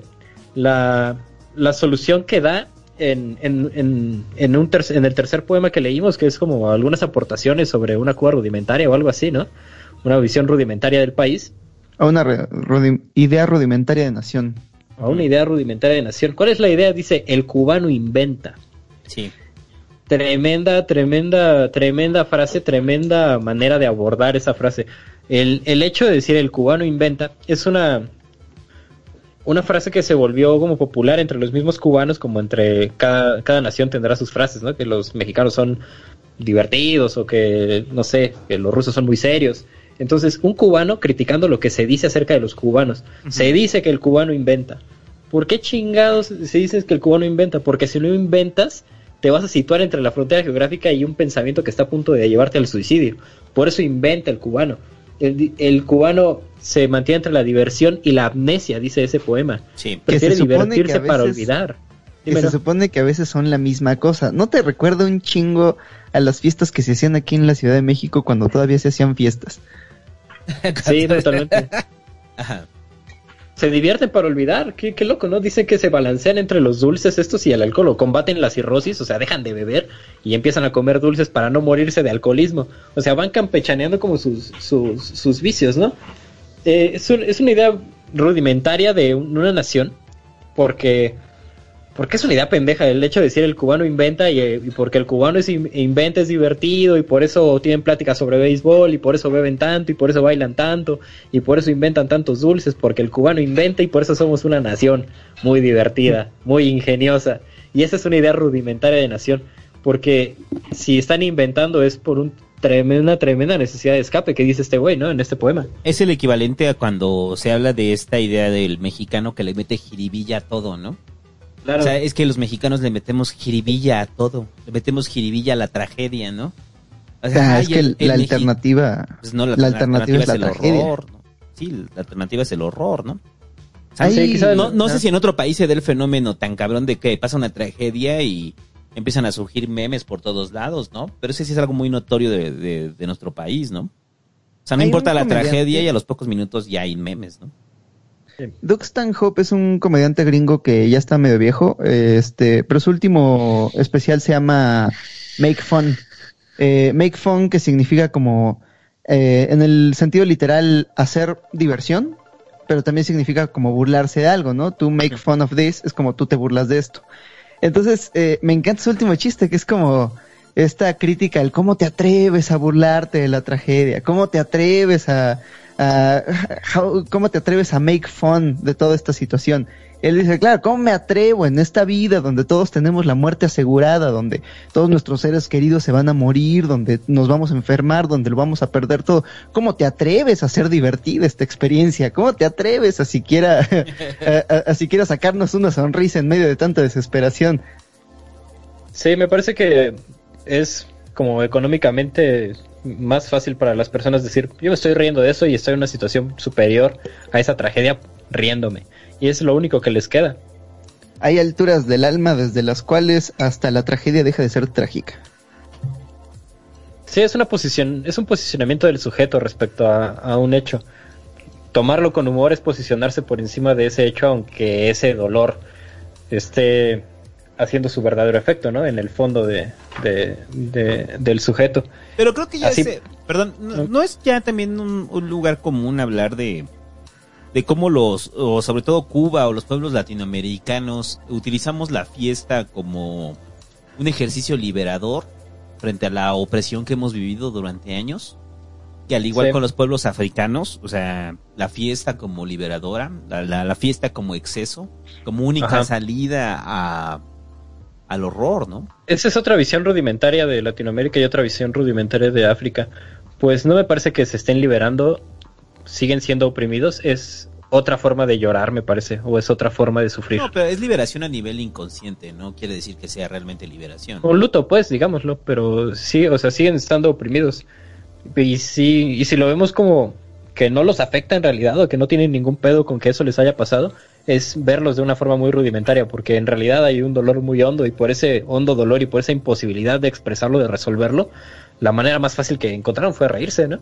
Mira qué interesante, justo hablábamos acerca de cómo el trabajo es el sacrificio del presente a favor del futuro, sacrificamos los placeres que podríamos tener en el presente para que el futuro esté menos lleno de dolores. Pero cuando el presente está muy lleno de dolores, entonces sacrificamos el futuro para hacer más eh, apacible el presente. Porque sí, mañana, mañana vas a despertar con una cruda y te va a doler la cabeza y va a estar de la verga, pero hoy es fin de semana, hoy se bebe, hoy escapamos de la, de la, de la rutina, de la normalidad. Entonces, este, se me hace como, como esta, como es, como Sisifo subiendo una piedra al, a la montaña y luego dejándola caer, que pasemos toda la semana sacrificando el presente a favor del futuro, para que luego en el fin de semana sacrifiquemos el, el futuro a favor del presente y vamos de un lado al otro, nunca llegando a ningún lado. Pero es que, ¿qué otra cosa vas a hacer? ¿Vas a hacerle como ve y te vas a suicidar con tu pensamiento? Me parece que el, el hedonismo tiene una onda raíz nihilista y en tanto que dejas de creer en el futuro, pues carpe diem, ¿no? Oye, pero, pero la pregunta es eh, si se puede hacer como un juicio sobre, eh, sobre el poema de, Omar Pérez, o sea, porque, o sea, sí está criticando a la propia sociedad cubana, ¿no? O sea, o sea, está criticando al cubano como tal, entonces, pero tampoco está diciendo por qué el cubano lo lleva a ello, ¿no? sí, o sea, el cubano de una manera como muy tácita, está, está tan, tan inmerso en ello que no le hace falta decir como por qué. O sea, el cubano inventa y están hablando de que otro se suicidó, pues es obvio, ¿no? Que es porque están de la verga y porque se le están pasando muy mal y porque prefieren entretenerse un rato y ser como hedonistas y ser desmadrosos que ponerse muy serios y hacer antropología y decir algunas palabras sobre la realidad. Eh, es quizás el único callejón donde les queda pues una manera de disfrutar la vida a estos güeyes. Sí, es el único refugio que tienen, ¿no? No tienen acción política, no tienen acción económica, no tienen acción intelectual incluso. Deja tú disfrutar la vida, dejar de sufrirlo un rato. Sí. O sea, es lo que dicen, ¿no? Confunden diversión con amnesia. ¿No tienen ahí el verso? Me parece así aterrador ese pinche verso donde les dice que parecen la misma cosa. El cubano se entrena para la diversión o para la amnesia. Muy injustamente se supone a veces que son la misma cosa. Qué loco, ¿no? Qué, qué, qué injusto. Y ahí lo está diciendo. Es muy injusto que se suponga que son la misma cosa. Porque no, no debería uno divertirse para olvidar. Ah, qué, doloroso, ¿no? Qué dolorosa la poesía cubana. porque no tienen ningún campo de acción estos güeyes. Y más que criticar al pueblo cubano de que sean como sea que sean, está criticando las condiciones que lo llevan a ser así. Y está criticando el hecho de que no puede ser de otra forma, que solo así. Y te pone, y, te pone a pensar, ¿no? ¿Qué, ¿Qué es lo que realmente buscamos de la vida? ¿Buscamos placer? ¿Buscamos diversión? Porque salgo a la calle ahora que estoy viviendo aquí en la ciudad y, y, todos los, bueno, las paredes que no dicen quédate en tu casa, eh, las que todavía tenían un poco de la, de la publicidad de la vieja normalidad, pues dicen que lo que a lo que tengo que aspirar en la vida es a la diversión, a consumir, a pasármela bien. Este, eso es lo que están haciendo en la total desesperación estos cubanos y se escucha mucho más triste que, no sé, los poemas de Manuel Escorza que dicen un, un, diamante es menos puro que un hombre en rebelión, que, que, que, te llaman a, la revolución y a, y a, sacrificar la vida. Se escuchan menos tristes que el, el manifiesto, el manifiesto zapatista. Nosotros nacimos de la noche y en ella vivimos. Moriremos en ella, pero mañana la luz será para los más. Por lo menos hay una luz en el futuro. Aquí no, aquí todo es como, eh, pues nos divertimos, y, y, olvidamos. Qué triste está ese poema. Y no hay nada que hacer. Se me hace duro ese poema, se me hace, se me hace muy cabrón porque hay fanfarrias, hay risas, hay cohetes, hay ruido estridente y alegría. Y estos cabrones están gritando en su frontera, oigan, el mundo se está acabando aquí. El sujeto aquí está en una condición inaceptable. Nuestras existencias son casi insoportables, estamos al borde del suicidio. Eso es lo que están diciendo estos cabrones mientras el mundo es alegría y mientras Shakira baila en el mundial, cabrón. Justo por eso preguntaba, bueno, realmente, ¿qué queremos de la vida? Eh, no creo que nuestra aspiración natural sea hacia el placer o hacia la amnesia. Creo que más bien buscamos un propósito. Y uno de los propósitos puede ser la revolución. Pero si ni siquiera hay una organización ciudadana, si ni siquiera hay como las avenidas para la disidencia, puta, entonces, ¿por dónde? Están bien encerrados y por eso llegan a estos poemas como absurdos, llegan a poemas muy son muy inteligentes, muy crípticos y muy enfadados. O sea, es un absurdo enfadado, pero, pero, pero, pero, estás encantado absolutamente. O sea, por eso digo, o sea, la crítica que hace sobre, sobre el cubano, o sea, es una crítica en la cual no, no plantea que ni un, ni una luz de esperanza, ¿no? O sea, simplemente lo asume como es, ¿no? O sea, y, en esa simple frase del cubano inventa es, sí, no hay esperanza para nada, ¿no? Ahí la, eh, están muchos cubanos están con esta postura. Waldo Leiva es el único que mantiene, me parece, una postura distinta. Que también el absurdo es una crítica y la crítica construye. Entonces es chido decir que estamos de la verga. Y Waldo dice, estamos de la verga y vamos a hacer esto. Este, que también es válido, ¿no? Está chido. Eh, chequemos el penúltimo, ¿no? El, eh, el de el de Montaigne, que cita Montaigne, cita a Breton y cita a Lezama, ¿no? Ajá. ¿Qué dice? Más el infierno es cierto. El infierno es. Luego Lezama dice: el infierno existe, pero está vacío. Y André Breton dice: el infierno acaba de ser totalmente restaurado. Son tres frasecitas que construyen un sentido bien interesante, así juntas entre ellas. El infierno restaurado al final. Pues ahí, ¿no? Donde están habitando. No sé, se me hace muy, muy cabrón. O sea, está sumamente condensado. Y sumamente pesimista el pedo. Pero, no hay una visión del infierno cubano ahí, ¿no? Pues parece uno construido con esos tres. Ajá.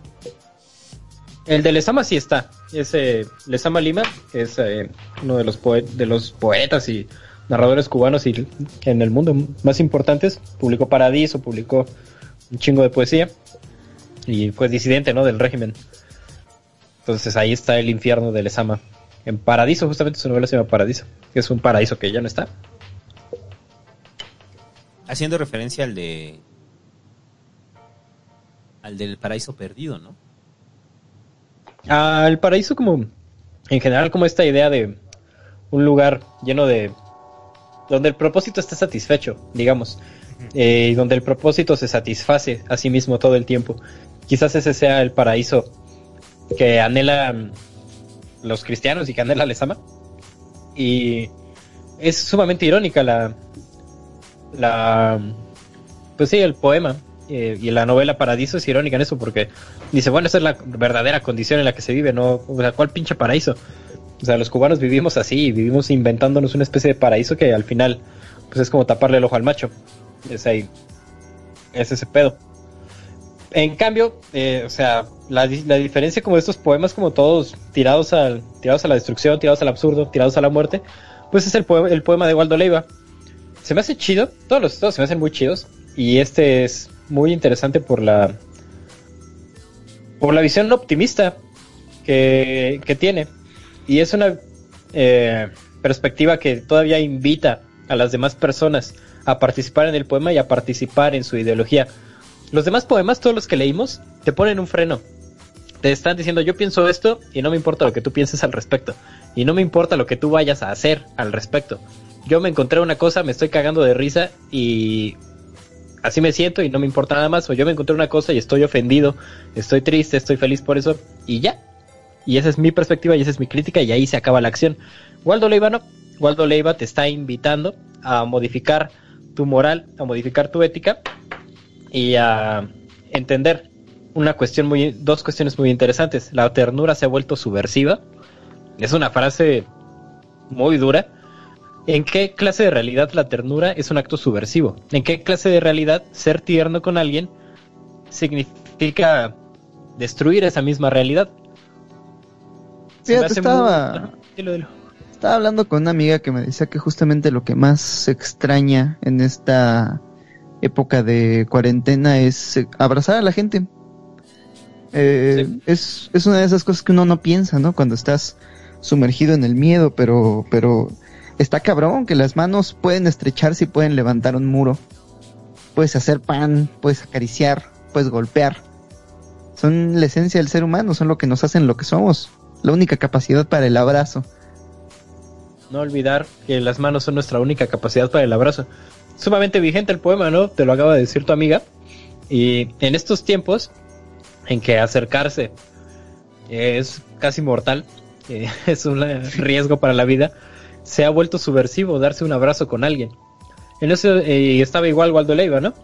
La diferencia entre las perspectivas entre un poema que te invite y un poema que te exponga una cosa y que te diga, bueno, este es mi poema, esta es mi visión y ya ahí se queda. Igual lo que te dice, mira, eh, la, ternura se ha vuelto subversiva, pero podemos abrazarnos y, y podemos cambiar esta realidad con un abrazo.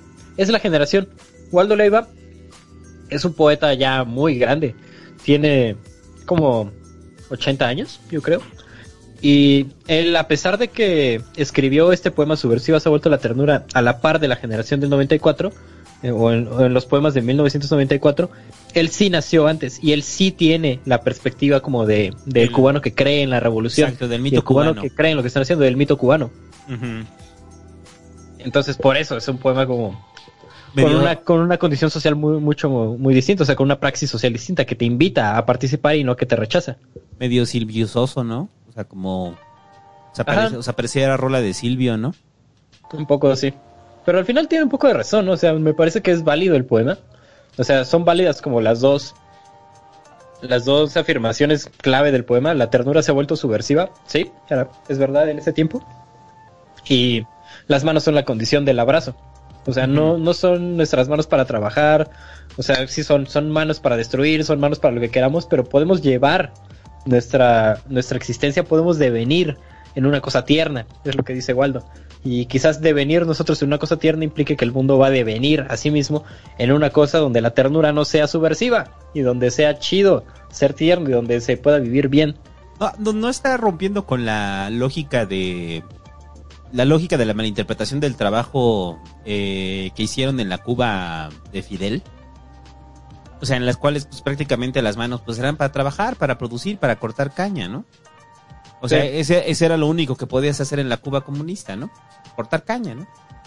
Sí, sí, pues bueno, esos cartelones constructivistas rusos, esos cartelones ahí obreristas de, de los cubanos, y son unas manos gigantescas, ¿no? Siempre están enfatizadas manos. unas manos fuertes de obreros levantando banderas, moviendo fusiles. y Waldo ahí un poquito se, se, opone a esta, a esta postura y dice, primero el abrazo, y primero los abrazos y, y luego, luego el trabajo, ¿no? Sí, porque el, es que ese simbolismo de las manos, o sea, por lo menos en la representación de toda la Cuba comunista, es muy notorio, ¿no? Y no solamente en, en la Unión Soviética y en China, o sea, la mano es el símbolo, ¿no? Pero es la símbolo, el símbolo del trabajo. Por eso digo del trabajo, eh, el trabajo llevado al extremo, ¿no? Sí. O, sea, el trabajo en beneficio de. El trabajo como una obligación ¿no? sí, moral. Y reivindicadora, ¿no? Reivindicadora en beneficio de la sociedad. Entonces, yo creo que por eso, pues es. Sí, güey, la mano no solamente es para mantener el martillo, ¿no? Y la hoz. Y para cortar caña. Ya, huevo. Porque sigue siendo. Ese, pues sí, ese pedo del, del, del de cortar caña, o sea, el a muchos cubanos los marcó. Me, sorprende que no esté nada ahí se que haga referencia a la caña. Es otra generación. Sí, sí, porque ya es la dice que es después del 94, ¿no? Waldo es el más grande de todos ellos y los demás ya nacieron en la segunda mitad del siglo XX. Sí, porque ya a finales. Es que ahí nada más para que los, los, los están escuchando, muchachos, el, el cortar caña es que era de las dos, o sea, era castigo y era premio al mismo tiempo. O sea, porque las condiciones para cortar caña están cabronas, tienes que estar súper mamado y es súper duro por las quemazones de caña, es súper tóxico también. Y, y, y, por eso digo que era, eh, o sea, es castigo y trabajo, porque para reivindicar la revolución cubana, pues órale, a cortar caña. Y cuando eras disidente político, la cual era el mejor castigo, pues ponerte a cortar caña, güey. Entonces, está cabrón, ¿no? Sí, ponían juntos, ¿no? A quienes lo, hacían por castigo, a quienes lo hacían por premio. Ajá. Vamos a checar el poema de Osip Mendelstam, que habla sobre la condición más o menos, ya a un nivel como mucho más formal, más intelectual de, de la caída del bloque y qué implicó este desmadre. El Hobbit, ¿no? Nos lo va a leer. Vamos para allá.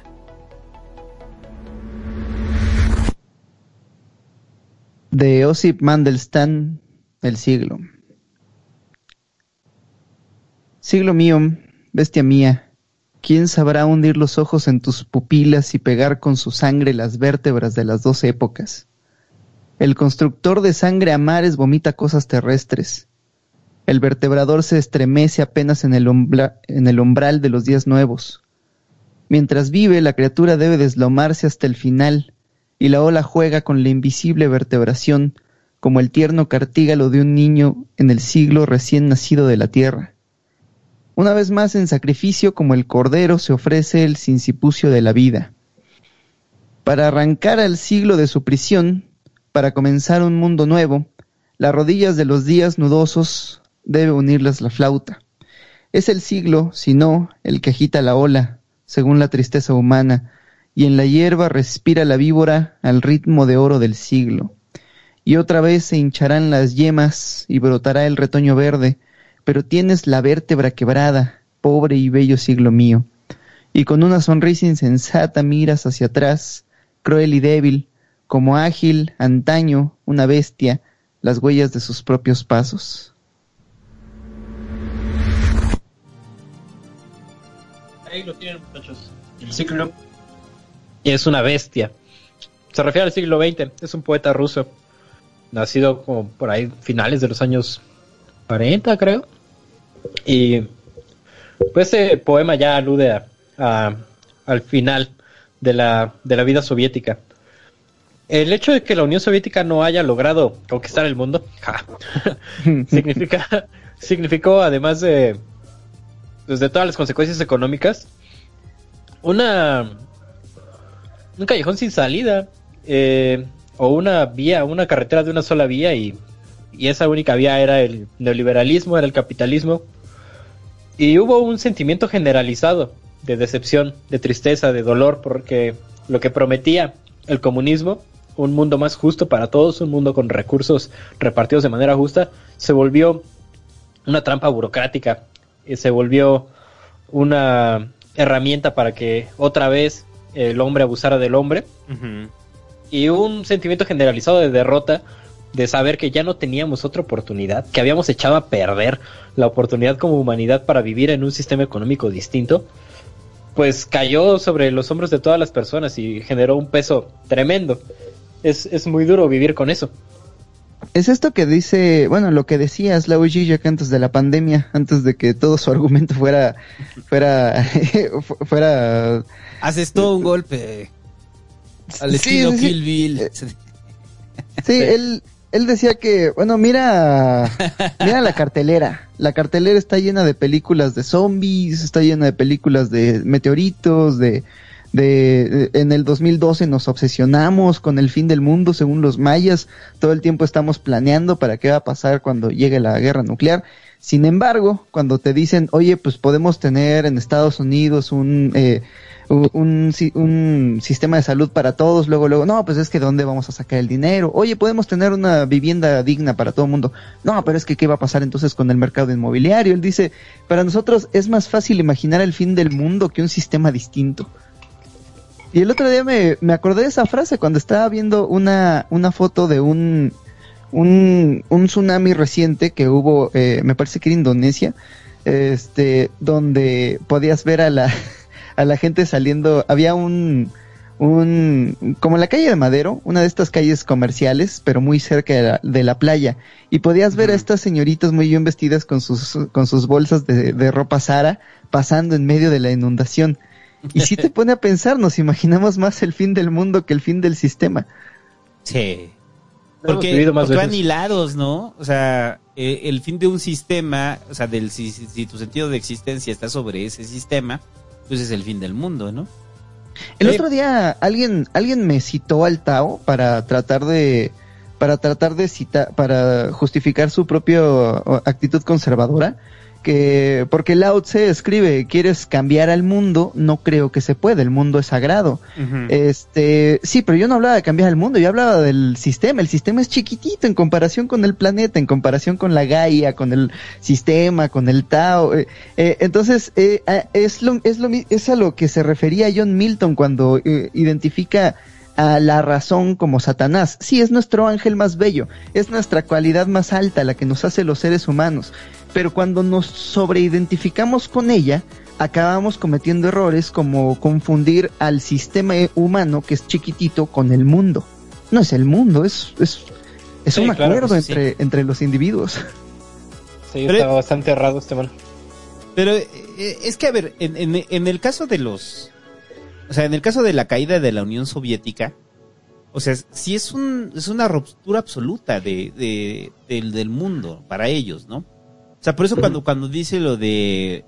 Eh, se cayó el sistema. Las vértebras de las dos épocas es... Pues tenemos entonces los rezagos de lo que fue el comunismo o lo que fue la Unión Soviética, ahora mezclados con el liberalismo, ¿no? Entonces, ¡pum! La pinche perestroika, ¿no? O sea, la perestroika... No sé, no sé si se refiere a... Es que el siglo XX siempre lo he visto como esta este parteaguas entre la modernidad, como le entendíamos eh, desde el Renacimiento hasta el hasta finales del siglo XIX, cuando todavía se tenía como esperanza por el futuro, y lo que viene después, que no sabemos ni qué chingado sea. Pero el siglo XX es como cuando finalmente todas estas tendencias de la modernidad y, y todo el pensamiento romántico unido a, los nuevos inventos de la tecnología culminan en dos guerras mundiales que destruyeron el mundo como existía hasta entonces. Un pues mundo que además era viejísimo.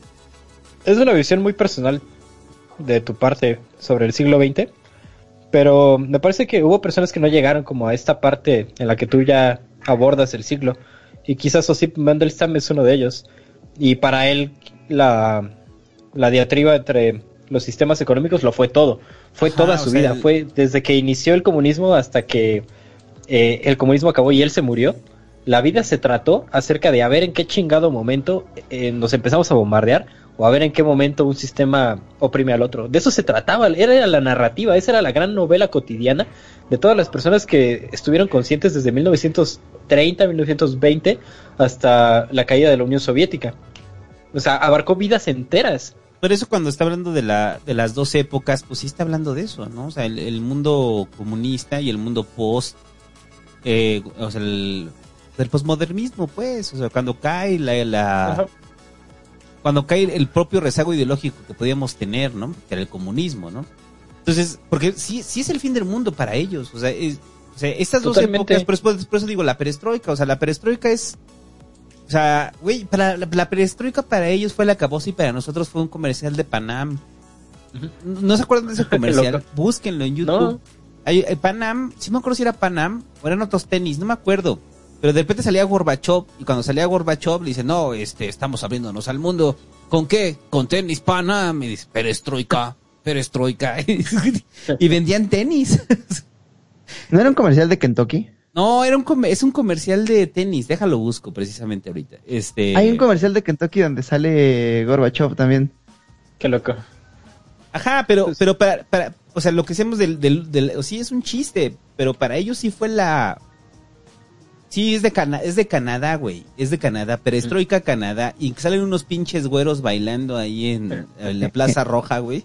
Se los voy a poner ahí en el chat, muchachos, para que lo tengan en el Es una cosa, es una cosa en, para los muchachos que están ahí, que en el chat, véanlo. Obviamente no ahorita, este, pero si es eso, ¿no? O sea, es, la perestroika se vuelve una marca como tal para vender tenis, pero para los, para los rusos en general la perestroika representa eso, representa el fin del mundo. Sí, era todo. Definitivamente que sí. El, la metáfora que hace y cómo va construyendo la bestia está chida, está muy bien realizado como poéticamente, cómo crea una bestia con, los dos siglos y cómo además llama a esta bestia una bestia desvertebrada que está como sacudiéndose, que es una madre que no funcionó, porque al final del siglo XX fue un error y solamente develó lo más aterrador de todos nosotros. Con avances tecnológicos, vale, si quieres, con mejoras de la infraestructura y del cableado, pero con una destrucción moral sin precedentes. bueno, pues no, porque además desde, desde esta parte del mundo donde pues, pues no, no vivimos muchas de sus consecuencias sí podemos decir cosas como no, la guerra es necesaria para los aportes científicos y gracias a la Segunda Guerra Mundial tenemos eh, microondas para calentar palomitas en tres minutos. Pero en Rusia perdieron 20 millones de personas en la Segunda Guerra Mundial. 20 millones es la cantidad de personas que viven en la Ciudad de México, es la cantidad de personas que murieron, solamente soldados. Eso no es contando eh, la gente que se murió de hambre en San Petersburgo, los niños salvajes de, de, de, Leningrado, este, todo, todo ese terror. Eh, se nos olvida, ¿no? Que después de la Segunda Guerra Mundial pasaron todavía años, quizá una década, encontrando cadáveres cada vez que el verano descongelaba los, los ah, campos, eh, limpiando de minas el, el campo para poder, para poder cultivar se nos olvida que para ellos sí es una bestia desvertebrada, fue, fue un, un trauma de toda una nación. Es que fue una apuesta, o sea, la apuesta de una nación, y no solamente la apuesta de una nación, la apuesta del mundo. O sea, la apuesta hacia un mundo. Y además por eso es como tan doloroso, ¿no? Que hayan hecho escarnio o que hayan aprovechado esta apuesta, que era una apuesta moral, y que, hay, y que la hayan aprovechado el, el grupo de Stalin es aterrador, o sea, me parece como lo más bajo que pueda, que pueda suceder. O sea, estamos apostando por un mundo mejor y llega el culero de Stalin y llega con todo su aparato burocrático para abusar de eso y para echarlo a perder la apuesta de toda la humanidad. Qué poca madre. O sea, hay que ser real, realmente malvado. Y si alguien era real, realmente malvado en este mundo, era Stalin, cabrón. Eh, malvado y loco. Más loco que malvado, ¿no? Pareciera que tanta maldad no cabe en un ente racional. Pareciera que tendríamos que justificarlo con una aberración psicológica. No sé si loco, porque a pesar de su maldad, sí era un personaje muy lúcido. Eh, durante las últimas eh, semanas de la Operación Barbarossa, cuando el ejército alemán se estaba replegando a través de Polonia, Polonia era aliada, a, estaba aliada a Rusia, bueno, a la Unión Soviética en aquel entonces. Pero mientras el ejército ruso perseguía al ejército alemán y pasaba por Polonia, eh, sus soldados eh, violaban a las mujeres polacas y, saqueaban sus casas y quemaban sus, eh, sus villas. Y un representante diplomático de Polonia llegó con Stalin y le dijo, oye, tienes que hacer algo acerca de tu ejército, es que están, están causando terror y caos. Y Stalin le dijo, Tú has leído a Fyodor Dostoyevsky, ciertamente, ¿sí? Tú sabes que el corazón del hombre es una cosa muy complicada, llena de terrores y llena de... Y, sí, pero están violando a nuestras mujeres. Sí, sí, sí, pero es que tienes que entender que estos hombres han pasado por mucho. es, es, es, de, es de extrañarse que no hagan todavía más dolor. y están portándose chidos. No, eso no era, déjalo. Era, era, un hombre que citaba a Dostoyevsky para justificar su maldad. Para justificar sus atrocidades, cabrón. Sí, era un culero. Entonces, el ciclo era es, esta bestia entre todo lo que intentó pasar y no pasó y todo y porque es una bestia por toda la gente que devoró, porque en cada sacudida que daba esta bestia se se derrumbaba el suelo sobre el que estaban cimentadas muchas realidades muchas personas lo perdieron todo en este siglo y no, no recibieron nada a cambio, ni siquiera el más mínimo homenaje. La bestia se murió sin mayor gracia, más que haber sido una bestia desvertebrada y haber matado todo lo que pudo y haberse sacudido todo lo que pudo. Es una tragedia en el sentido narrativo más estricto en que sucede una lucha y esa lucha termina en la muerte de todos. Fue absurdo. Y además te pones a pensar, ¿no? ¿Para qué? ¿Para qué? Para nada. La, primera, la primera guerra mundial que en realidad fue como un... Eh, que, en realidad fue el comienzo de esto. Eh, hay, hay quien le llama a la paz entre las dos guerras mundiales un, un, un armisticio de 20 años. Este, em, empezó por, por razones diplomáticas, por la muerte de un príncipe que fácilmente pudo haberse resuelto en una corte, pero no, tenían todo el mundo tenía que defender su honor. Austria tenía que defender el honor de la nación y mandarle un ultimátum a, a, Serbia y Rusia tenía que defender el honor de los eh, de los eslavos y defender a Serbia y Alemania que simplemente tenía tratados diplomáticos tenía que protegerse frente a ¿Qué, está, ¿Qué estás dispuesto a sacrificar por tratados diplomáticos? Eh, por cosas tan abstractas como el honor de la nación. ¿Te acuerdas de ese juego del stop? Le declaro la guerra en contra de mi mejor amigo, que es... Eso es Europa siglo Eso es Europa en la Primera Guerra Mundial. Sí, ese juego debería llamarse Europa, en realidad. Primera Guerra Mundial, así. Momentos violentos. Y no sé si se hayan detenido, hay muchas maneras de violencia actuales, económicas sobre todo, que, siguen, siguen sucediendo. Este poema revela un fin del mundo muy interesante, el fin del mundo económico ahí de estas posturas políticas también, y me parece que nosotros lo habitamos. Si te preguntan como, ¿cuál es el fin del mundo que tú habitas? A mí me preguntan eso. De todos estos poemas que hemos estado leyendo, me parece que es el que más habitamos.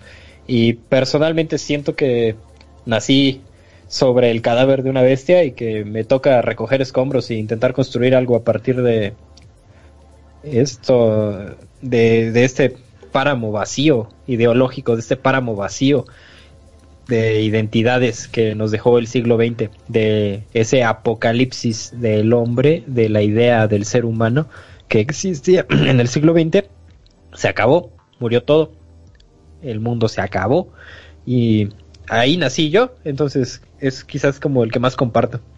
Pero no siempre es que no sientes que siempre ha sido así. En la en la mitología babilonia, por, ejemplo, el dios que lo había creado todo, el dios del orden, eh, no recuerdo bien el nombre, me parece que era Unu, fue asesinado por Tiamat, la diosa del caos. Y, de su, y sobre su cadáver tuvieron que habitar los, los nuevos dioses. Eh, uno de ellos, Marduk, es el que finalmente logra domar a la diosa del caos y asesinar a su hijo, el hijo del caos. Y de la sangre del hijo del caos, en el cadáver de su padre, crea a la humanidad es como que siempre estamos viviendo sobre el, sobre el cadáver de la era pasada. Como si la humanidad fuera un palimpsesto, ¿no? Ajá, se me ocurre, por ejemplo, en la mitología egipcia está Osiris. Osiris, que es muy sabio, pero es ciego, como la cultura. La cultura es ciega porque, porque pues es tradición, simplemente lo sigue haciendo a pesar de toda su sabiduría. Es asesinada por Set. Eh, Osiris es asesinado por Set, que es el origen de la palabra Satanás. Eh, y cortado en cachitos. Seth lo corta en cachitos para que no pueda para que no pueda rehacerse y cada cachito se convierte en una de las provincias de Egipto. Es como que siempre estamos habitando el cadáver de la época pasada y tenemos que hacer orden de lo que vino antes de nosotros. Pero ese orden siempre viene desde la barbarie, ¿no? Sí, no, quizás la única diferencia es que en épocas anteriores cada época destruyó a su época anterior. Y en nuestro caso, eh, yo nací sobre una época ya destruida. O sea, yo no creo en el, en el sistema actual. No estoy convencido en que sea la mejor manera de, de dirigirnos como especie. Y también me doy cuenta de que todo lo que se ha probado ha fallado. Y o sea, estamos en un páramo ideológico. O sea, ya se probaron tantas cosas. ¿Qué, qué podemos intentar, no? y estamos intentando construir ahora un, nuevo páramo sin remover el anterior, simplemente ya no estaba. Hay, un, hay una cosa en común que tienen Marduk y Horus, y son los ojos.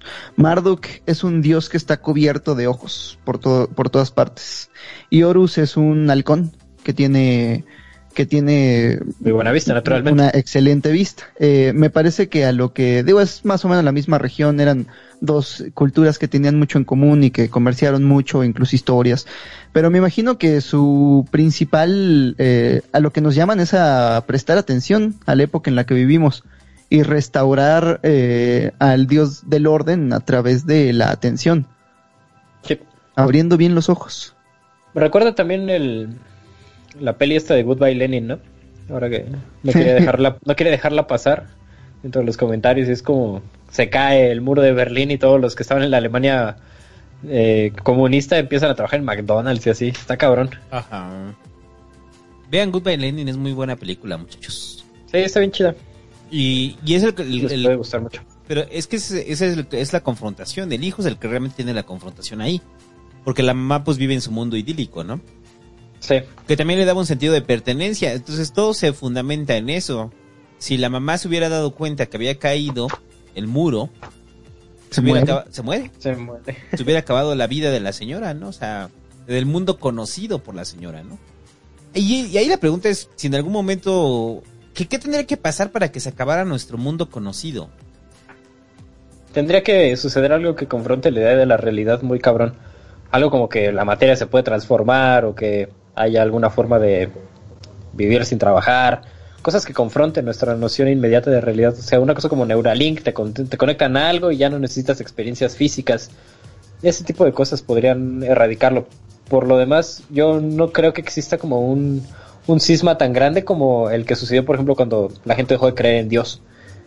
Eh, me parece que ha sido como la gran transformación ¿no? de la humanidad cuando el ser humano empieza a determinarse a sí mismo y para que suceda otra cosa así, otra cosa que transforme así de gravemente al mundo, pues ya está más bien sustentada, ¿no? Como en las leyes de, del Tao, ahora sí, en lo que sustenta la verdadera realidad. Y si nosotros encontramos ahí una falla en esa realidad, las cosas se van a volcar completamente.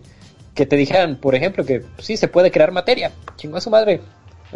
O, que esta realidad no es real y que vivimos eh, múltiples realidades. Pendejadas así, creo que sí podrían trastocar muy cabrón eh, el, el orden real. Una cosa física, ¿no? Un descubrimiento físico que modifique la manera en la que descreemos esta teoría de la esta teoría integrada. En la es en el mejor de los casos.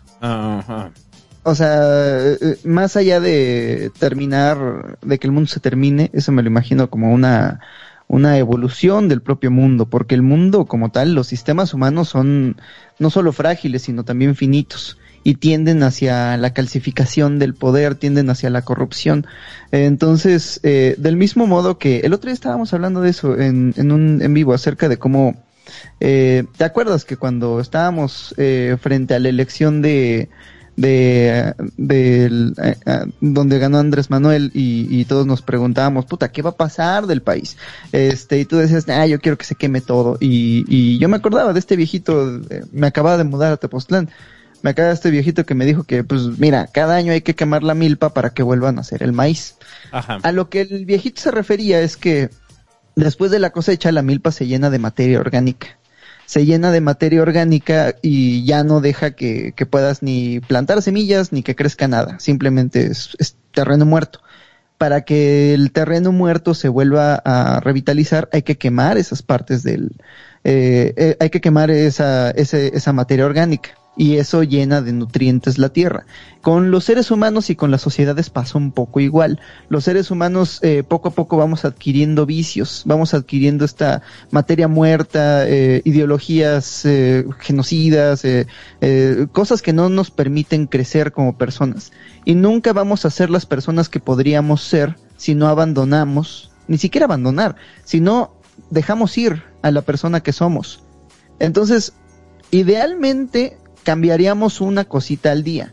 Idealmente, bueno, hoy dejo de fumar, mañana dejo de tomar, pasado mañana dejo de jalármela 10 veces al día y, poco a poco me voy convirtiendo en una mejor persona. En lugar de esperar a que toda esa materia orgánica se acumule y eventualmente eh, me arruinen la vida y, y, tenga que tocar fondo para convertirme en una persona completamente nueva, como el Fénix, quemarme completamente para renacer. Y eso si renaces.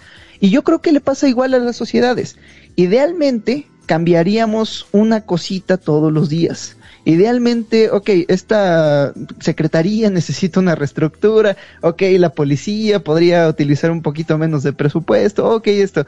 En lugar de esperarnos a que todas estas fallas de la sociedad se acumulen y eventualmente hay un gran incendio. Pero es que ese gran incendio es el movilizador, ¿no? O sea, es, o sea, el cambio viene de golpe, no es paulatino, ¿no?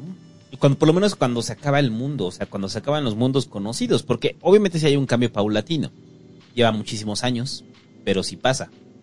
Pero estos grandes cambios, donde la gente ve transformada su idea del mundo, vienen de golpe siempre, ¿no? O sea, no vienen, o sea, no son paulatinos, pues. O sea, te tienes que adaptar a la nueva realidad y se acabó. Entonces es como el COVID, ¿no? Dijo John F. Kennedy que aquellos que hacen el cambio imposible hacen la violencia inevitable. Entonces, piensa, por ejemplo, en los Estados Unidos, donde llevan décadas diciendo, oye, la policía nos está matando en las calles, oye, no hay suficiente, no hay un sistema de salud para todos, oye, no hay, el mercado inmobiliario está roto y la gente tiene que dormir en las calles, eh, oye, no hay seguridad eh, para, para el empleo, la gente que trabaja tiene que pedir, eh, tiene que, tiene que pedirle caridad al Estado. Todas estas cosas que la gente le ha exigido a la, al gobierno, como el gobierno no trabaja para la gente, como el gobierno trabaja para las corporaciones que se enriquecen de la pobreza de la gente, entonces todo esto los golpeó al mismo tiempo y entonces tienen una pandemia, no tienen suficientes camas de hospital para todos, al mismo tiempo se les está revelando la población negra por el, por la brutalidad policíaca, al mismo tiempo que está colapsando el, el mercado inmobiliario y no hay y no hay suficientes empleos para la gente. Es la tormenta perfecta. Pudieron haber quemado un poquito de esa milpa todos los días, pero se esperaron y al final hubo un gran incendio y si no se cuidan, este incendio puede quemarlo todo, puede quemar incluso la tierra, hasta dejar la pura piedra, donde ya no crece nada. Pues esa es la idea, o sea, la idea es que esos grandes cambios si vienen bajo una acumulación en la cual revienta, ¿no? O sea, o sea, lo que ves es que esos cambios pequeños, para mí por lo menos en, la, en los factores sociales no... O sea, no terminan generando el, el, cambio futuro, ¿no? O sea, de lo que estamos hablando en el caso de la, de la Unión Soviética, pues tuvo que pasar la crisis para que cayera. Si no, pasó igual en la Unión Soviética. No, no atendieron a las necesidades de la gente, dejaron que los problemas acumularan. Entonces, Hubo un no hay conflicto político y verga. Pero es que entonces no hay una forma como de pensar que las sociedades puedan avanzar sin necesidad de tocar fondo, ¿no? Dice el Tao que cuando el líder está, eh, cuando el líder sigue al Tao, la sociedad evoluciona naturalmente, la sociedad crea las cosas y, y, ni siquiera se da cuenta del líder. Y cuando ocurren los cambios, la gente dice, ah, mira lo que hicimos. Sí, es más bien así, ¿no? Se van, los cambios chiquitos se van acumulando hasta que te das cuenta de que ya pasaron y dices, ah, qué cambiezote.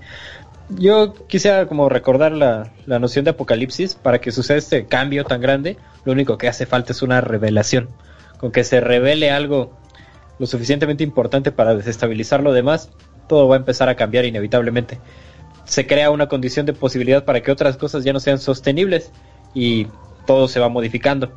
Se encontró que existían organismos microcelulares, o bueno, microorganismos, pues, organismos celulares, pues. Y esa condición, esa, esa revelación, ese apocalipsis, implicó el hecho de que Dios no nos creaba, y implicó el hecho de que el rey no estaba, eh, no estaba dictado por Dios, implicó el hecho de que el ser humano podía gobernarse a sí mismo, implicó la revolución de la ciudad-estado, una sola revelación. ¿Qué tan importante tiene que ser? Entonces pienso que conforme va avanzando la, el conocimiento humano, esas revelaciones se pueden volver quizás más peligrosas, ¿no? Podrían surgir revelaciones que, que trastoquen completamente nuestro sentido de realidad. ¿Qué tal? Y todos en realidad somos azules y el rojo es el azul. A la verga. Ese tipo de cosas. Y para eso regresamos, ¿no? Como a, a este Horus, a este Horus Argos que tiene sus ojos ahí. Y estar bien atentos, estar con un sentido del presente muy, muy atento para, estas revelaciones.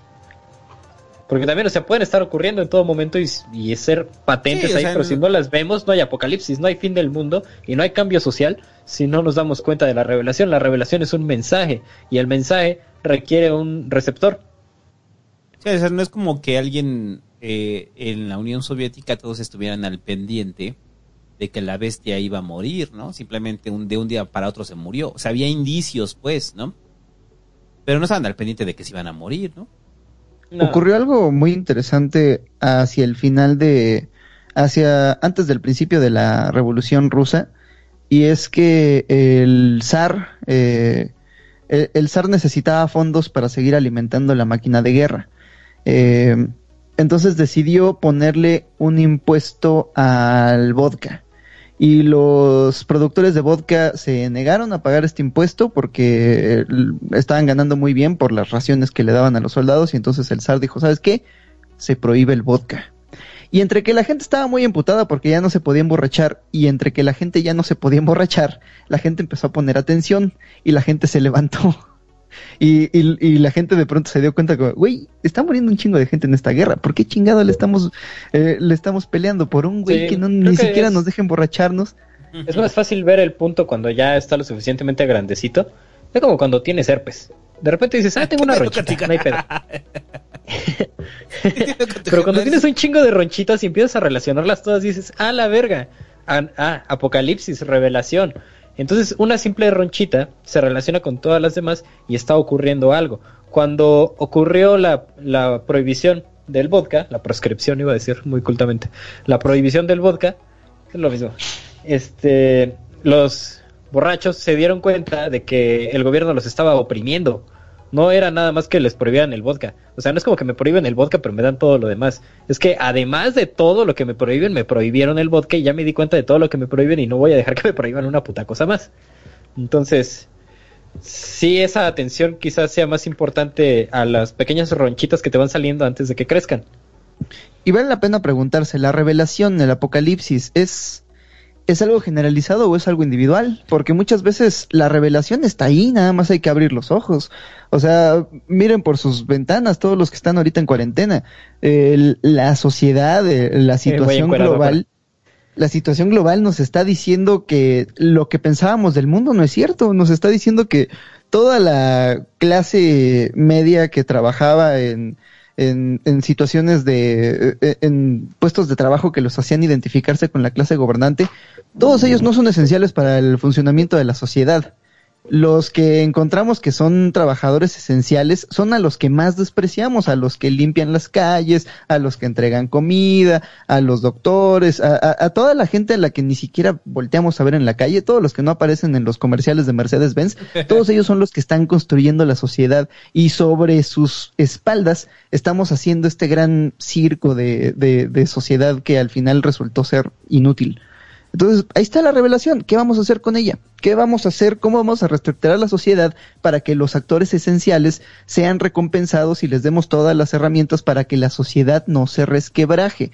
Ahora mismo en Italia, por ejemplo, la gente ya no puede salir y en Italia, eh, como tienen sus eh, fronteras cerradas, ahí necesitaban de muchos inmigrantes africanos y de otra, y de otra mano de obra barata para recoger la cosecha. Las cosechas se están pudriendo en las calles y en Italia se están empezando a preguntar qué va a pasar con cosas tan esenciales como la comida.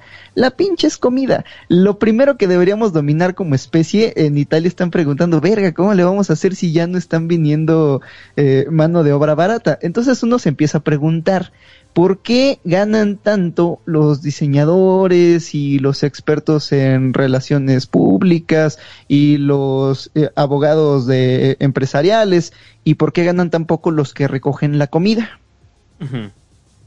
¿Cómo vamos a reestructurar la sociedad frente a esa revelación? Apocalipsis chido, ¿no? Pero, es que solamente que llegara el apocalipsis y la escasez de alimentos es cuando podríamos realmente eh, que, que hubiera una valoración real del trabajo. Hay como una regla, a mi parecer hay una regla muy importante del, cambio social y es si se puede mantener el statu quo, no hay cambio social. Ah, pues sí, ¿no? Es mantenible para es mantenible para el grueso de la población o para un individuo, no hay cambio. Si ya en realidad no es mantenible, hay acción. Pero mientras sea mantenible, la normalización va a ser más fuerte. Qué trágico, ¿no? Entonces yo creo que deberíamos ahí pensar algo al respecto. Es lo que decía Dan Carlin. Dan Carlin, el locutor de este gran podcast, es el mejor podcast que existe, Hardcore History. Tiene otro podcast de política que se llama Common Sense, eh, Sentido Común, donde hablaba acerca ah, de cómo cuando era más joven, eh, él eh, era locutor de radio, pero como le dejaban hacer lo que quisiera en la radio, se ponía a gritar como, ¿cuándo vamos a salir? ¿Cuándo vamos a hacer algo? ¿Cómo vamos a cambiar el, el sistema? Y siempre le hablaba a gente de derechas para decirle, ah, eres un pendejo, nada, nunca va a pasar. pero uno de sus, de sus radioescuchas más, más eh, lúcidos, una vez le dijo, Dan, es que mientras la gente tenga comida en la mesa, nadie va a enfrentar a las bayonetas. Pero ¿y si no? Por eso siempre son los primeros, eh, las primeras necesidades que se suplen en una crisis. Porque sabes que la gente sin comida, güey, la gente sin comida. Aquí hay un, hay un ejemplo chido de ese pedo, que es, eh, justamente se vincula perfecto con el último podcast, digo, el último poema que vamos a leer antes del fin del mundo. Es, eh, el texto se llama Las sombreras de Tzitzidin, es de Hubert Matiua, es un escritor que vive en la, entre las montañas del, sur de México. En esas montañas hay una tradición indígena muy fuerte, ahí se fueron a refugiar muchos indígenas a la llegada de los españoles y muchos otros ahí vivían y tenían como una dieta a base de plantas y cazaban algunos animales y desarrollaron ahí sus, comunidades. estas comunidades posteriormente, ya muy, muy, muy posteriormente, empezaron a, ser invadidas por los grupos de narcotraficantes que se, se concentraron ahí y que pues también venían de esas mismas zonas y no encontraron una salida laboral. Con la llegada del, del Tratado de Libre Comercio de América del Norte, pues vieron muchas de sus oportunidades laborales reducidas, empezaron a migrar algunos, otros a desear cosas y en general se suscitó un caldo de cultivo ideal para la violencia, tenían donde esconderse, tenía, hay una corrupción tremenda actualmente ahí con, la policía, todo está entregado y lo único que les queda es comida a estos güeyes. A, la, gente de Guerrero, que es el lugar de donde viene Hubert Matiwa, de la comunidad MEPA, es el lenguaje que ellos hablan. Eh, a el único que hay es comida, pero les han quitado toda la seguridad, les han quitado todas las oportunidades de desarrollo, les han quitado pues personas queridas. Este libro, Las sombreras de Tzitzidin, habla acerca del rapto de dos niñas de un pueblo llamado Santa Rosa de Lima. Eh, estas dos niñas fueron raptadas y su abuelo fue a buscarlas a, la ciudad donde estaban raptadas y confrontó a los, a los raptores y sucedió, ¿no? Lo que sucedió.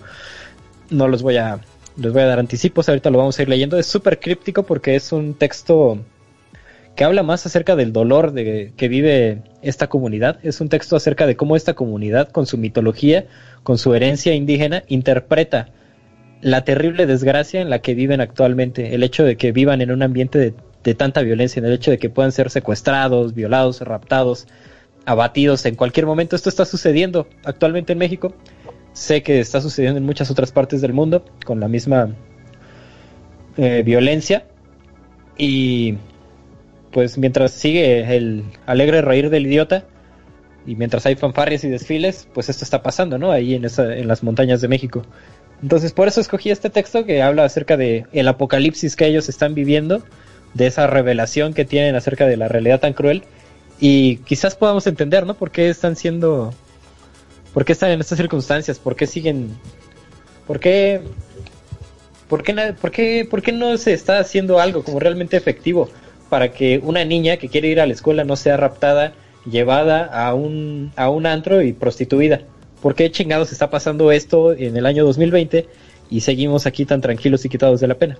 Entonces, vamos a la nota. Vamos.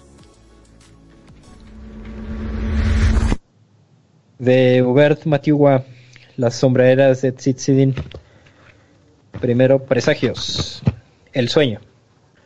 Descolgaron las nubes antiguos presagios. Para sacar el rastro, cargaron de truenos los vientres y, dije, y dieron filo a la lengua, hasta que el hueso les dijo, aquí mero. Despertaron a la Kunninu para que buscara cobijo. Solo encontró exoesqueletos, en donde le nació el graznido que preñó de augurios a. La víbora del pueblo. Una tarde vieron salir a la víbora que carga al pueblo, descolgó sin rumbo por el desamparo que se anidaba en los huesos. Para romper el augurio, Los principales ofrendaron ollas en las cuatro esquinas de Tzidi. Nada sirvió. Se fue llenando el despeñadero en los desgajos de sus hijos. En su lugar llegó la serpiente negra con rayas tornasol, la que señaló el camino de los carroñeros que se llevaron a Rosa y a Kimitaksha. De eso, las aves nocturnas fueron testigo y sepultaron el, el secreto. El ídolo. Empezó la desgracia. Ni la cuenta de muertos y medida del hueso la podían detener. Decían, gente de lejos robó al guardián del pueblo, aquel que rompe los vientos y madura las nubes. Otros decían, hay plan con maña. Hombres poblaron la neblina para bajar como fantasmas a alborotar al gusano de la tormenta. Hambruna. Algunos ensillaron el luto y agarraron rumbo. Quedó la piel achiclada en las piernas llorando el abandono.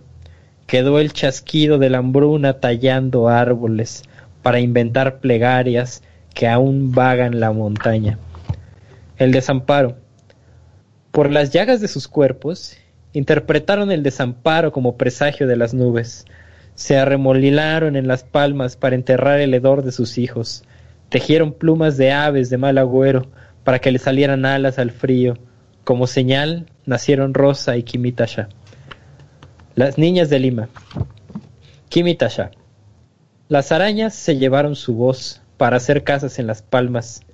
Tejieron su lengua en cada hoja que se asoma en los caminos. La criaron cuando su mamá la abandonó. Jugaron con ella cuando su papá se encerraba en las cantinas. A cosquillas le arrancaban el llanto. Juntaban su saliva para bañar a las ramas y le dieran su secreto. A las serpientes que se le enroscaban las espantaban con sus cuerpos peludos. La mañana en que los carroñeros la robaron, hicieron una sonaja para que su voz bajara de los árboles a vivir en sus afiladas patas. Rosa. Vestida de colores, bajaba Manuguín. Veían en ella lo que negaban, el recuerdo de los guaraches con tierra, color del que se pintan las casas y madura la tarde en la montaña. Con ademanes groseros le, le decían Vete a Santa Rosa de Lima, allá hay suficiente monte para la gente como tú. En la andada, su voz despertó a los buitres, que encajuelaron el, el canto de Tzitzidi. Rumbo al mar. 1. Las fueron a buscar y solo encontraron sus sombreros a medio tejer. Los hombres las llevaron rumbo al mar. Les estrujaron los huesos mientras sus gritos se retorcían en las palmas que dejaron. ¿Hubo un remolino de aves en los oídos? ¿Un gusano que midiera el miedo? 2. El aire deja secretos a los caracoles. Se cristaliza en sus cuerpos y sumerge el aleteo del mar en sus huesos. 3.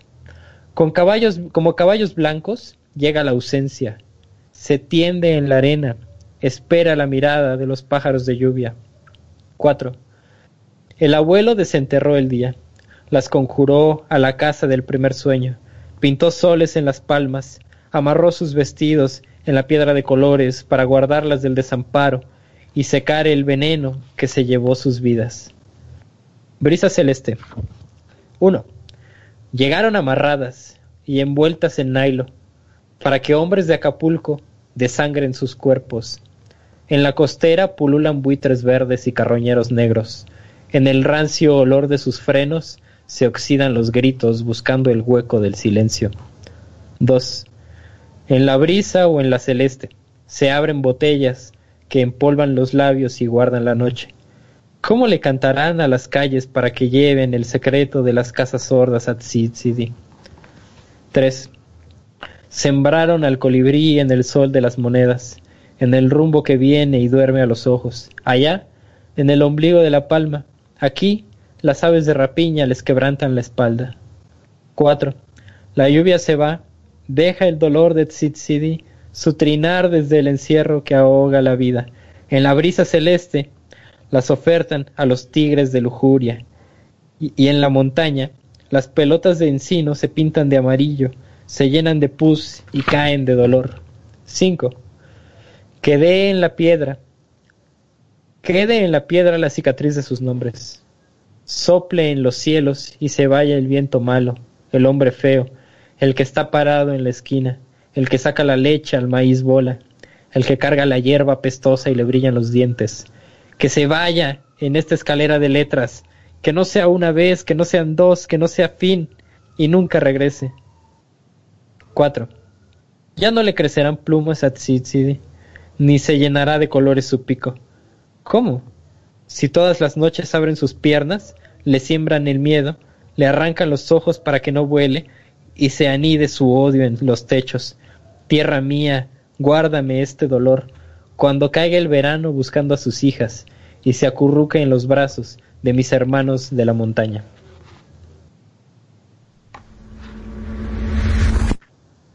Ahí lo tienen muchachos, la críptica historia de las dos niñas sombrereras de Sid City.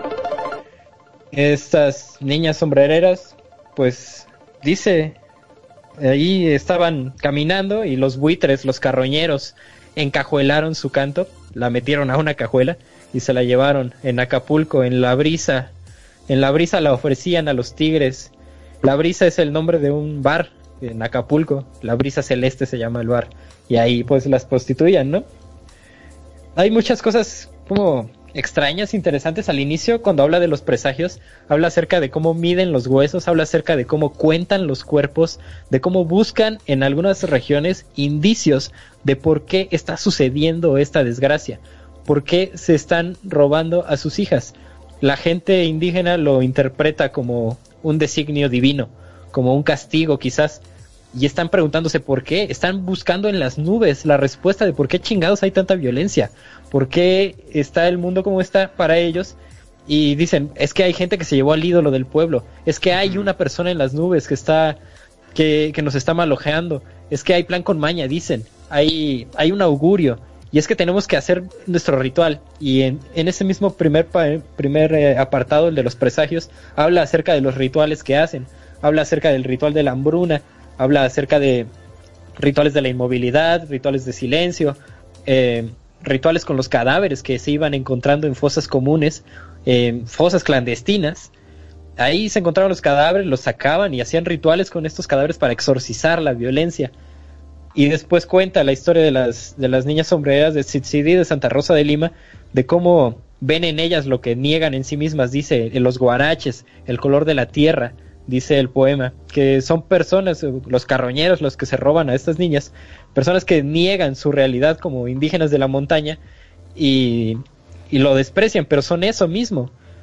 También habla acerca, ¿no? De, la, de, de lo, lo, que hacen en, en, los bares, aparte de la prostitución, del el uso concurrente de alcohol, habla acerca del, de la persona que ríe con la hierba pestosa. Pues eh, en esta, la hierba pestosa, pues sí, obviamente la marihuana.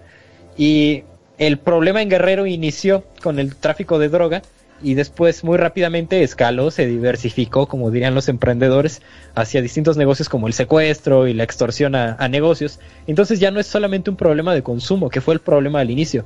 Ese consumo que muchas personas favorecieron y pagaron ahora pagó armas para que se pudieran extorsionar negocios y esas extorsiones a negocios pagaron recursos para poder sobornar gente y secuestrar a otros y para poder controlar tanto la política como la geografía del, del espacio. Lo que les leí es la mitad del libro de las sombreras del Cid Hay otra mitad en la que van a, van a buscar a estas niñas, cómo las confrontan y, y cómo reflexiona el autor acerca de, de este mundo, ¿no? ¿Qué les pareció este bonito poema? Muy doloroso. Está culero el pedo, ¿no? no, está... está cabrón. Está muy feo. O sea, feo porque logra transmitir todo el horror, ¿no? O sea, de... o sea, no sé, de lo que es la trata, cabrón. De lo que es la trata de, de, de lo que son, lo que sufren las comunidades indígenas en este país. Eh, frente a sentirse vulnerables por un estado que los abandonó. Un estado que los abandonó, un estado en el cual está normalizado el, llevarás un par de niñas, porque esos son, son niñas, ¿no? Sí. O sea, es, es, es, este, es como esta sombra que está atrás ahí de violencia en este México que no queremos ver, ¿no? Y, y que es el México cotidiano, ¿no? Y que cuando no, perdón, y que cuando sacan las campañas de, de del asunto de trata como un tema eh, sumamente importante en el país, o sea, la sociedad prefiere mirar a otro lado porque no queremos ver este horror. O sea, en general la sociedad no quiere ver este horror. Y, creo que el, O sea, todos los recursos que utilizas para transmitir el, el, esta sensación de que ellas estaban siendo ellas, ¿no? O sea, tal cual, o sea, como, como, un, como un pájaro, pues, o sea, un pájaro siendo un pájaro hasta que llegan y lo meten en una jaula, pero el pájaro no va a vivir los horrores que van a vivir ellas, ¿no? Ya, perdón. Sí, totalmente de acuerdo. Dilo, Javi, ¿qué vas a decir? Hace rato hablábamos acerca de eso, ¿no? Cuando me decían que, que pague mis impuestos y yo decía, este, eh, pues ahora que me vine a la ciudad aquí, este, sí se siente, pues, que hay un, que hay un estado, que hay un estado que te provee de recursos. Cuando vives en la ciudad sí se siente como, ah, claro, estoy pagando impuestos para que haya luz, para que haya quien limpie las, las, las calles y así, pero en, fuera de la ciudad el, el, el estado no existe. O sea, en, en la montaña el, no hay no hay estado, es la, ley, es, es, es, el salvaje oeste, no se hace nada. Y, y, yo tuve la suerte de acabar en una montaña donde hay una comunidad eh, sólida, donde hay una comunidad eh, que, se, que se protege entre sí y que tiene usos y costumbres muy benévolos. Eh, me, me, estaban contando una vez que hubo unos chavos de Yautepec que se quisieron meter a robar a, a Matlán, pero en Amatlán no hay nada más una entrada, entonces este, pues mientras iban huyendo con el botín, pasó una combi y el de la combi les dijo, les doy un ray, sí, a huevo, se subieron a la combi y el de la combi se regresó y los llevó a la plaza central. Y yo dije, esta historia va a acabar con un linchamiento y la gente, no, no los linchó, simplemente los amarraron, los llevaron a la comisaría y ahorita están en la cárcel. Este, pero también me acuerdo que, por ejemplo, en Guatemala apenas se dio el caso de que eh, quemaron a un, eh, a un, eh, no era un sacerdote, era, era un curandero maya. Era un mm. curandero maya que tenía como mucho conocimiento de, de las antiguas prácticas mayas y lo quemaron porque dijeron que como estaba haciendo brujería, por eso llegó el COVID. Entonces, este, pues sí, fuera de, fuera de la ciudad donde todo, donde la supervivencia misma se nos hace bien fácil y hasta un, y hasta una garantía, eh, pues está cabrón, está cabrón la vida. Eh, un, un amigo, un amigo estaba en, en San Cristóbal de las Casas, donde, donde cada, por esta época más o menos empiezan a fumigar y los habitantes no están dejando que fumiguen porque piensan que ellos son los que, que el gobierno es el que está esparciendo el COVID. Este, pero pues es fumigación para el dengue, entonces este güey está como muy temeroso de que le vaya a dar dengue porque, porque los habitantes uh, en medio de, en medio del horror y en medio de la, del miedo, pues empiezan a, empiezan a tratar de explicarse el mundo. Qué chingados está ocurriendo. Este, y ahora imagínate, si además es, si además hay trata, si además hay, hay organizaciones criminales. O sea, es, es que esa es la gran pregunta. ¿Cómo te explicas en el mundo en medio del horror? Esta es la sensación límite, a mi parecer, ¿no? El horror que generan aquí es, es eh, tan grande que disolvió o sometió a la comunidad. Tú tienes una comunidad que se cuida y se defiende entre ellos y, y se revela en casos de una invasión a su comunidad, pero en este caso la fuerza eh, con la que se está violentando a la comunidad es mucho más grande que la de la comunidad misma y terminó por subyugarlos por una simple álgebra de vectores, la fuerza del narco y del narcoestado es mucho más grande que la de la misma comunidad y ellos ya no pueden hacer nada y recurren a su pensamiento místico y la única virtud que podría, bueno, tiene varias virtudes, pero la gran virtud que tiene este poema es dar testimonio acerca de cómo sienten los que habitan en esta comunidad su incapacidad, su impotencia, cómo cómo logra este autor, cómo logra Hubert Matigua disolver al otro y, ponernos en sus zapatos, porque para nosotros quizás sería muy peregrino pensar en la situación. De que hubo un secuestro en, eh, en, la montaña. Y bueno, la policía dónde estaba y la, la niña que se ahí. Y los güeyes que la robaron, ¿por qué roban? Nosotros nos hacemos esas preguntas con la normalidad o con una extrañeza muy, muy, nuestra, pero eso se explica de una manera muy distinta en su contexto. Y es una gran virtud que él nos logre traer esto. Él, él dice, ¿no? Que quede, que queden sus nombres grabados en la piedra, que se recuerde que esto sucedió.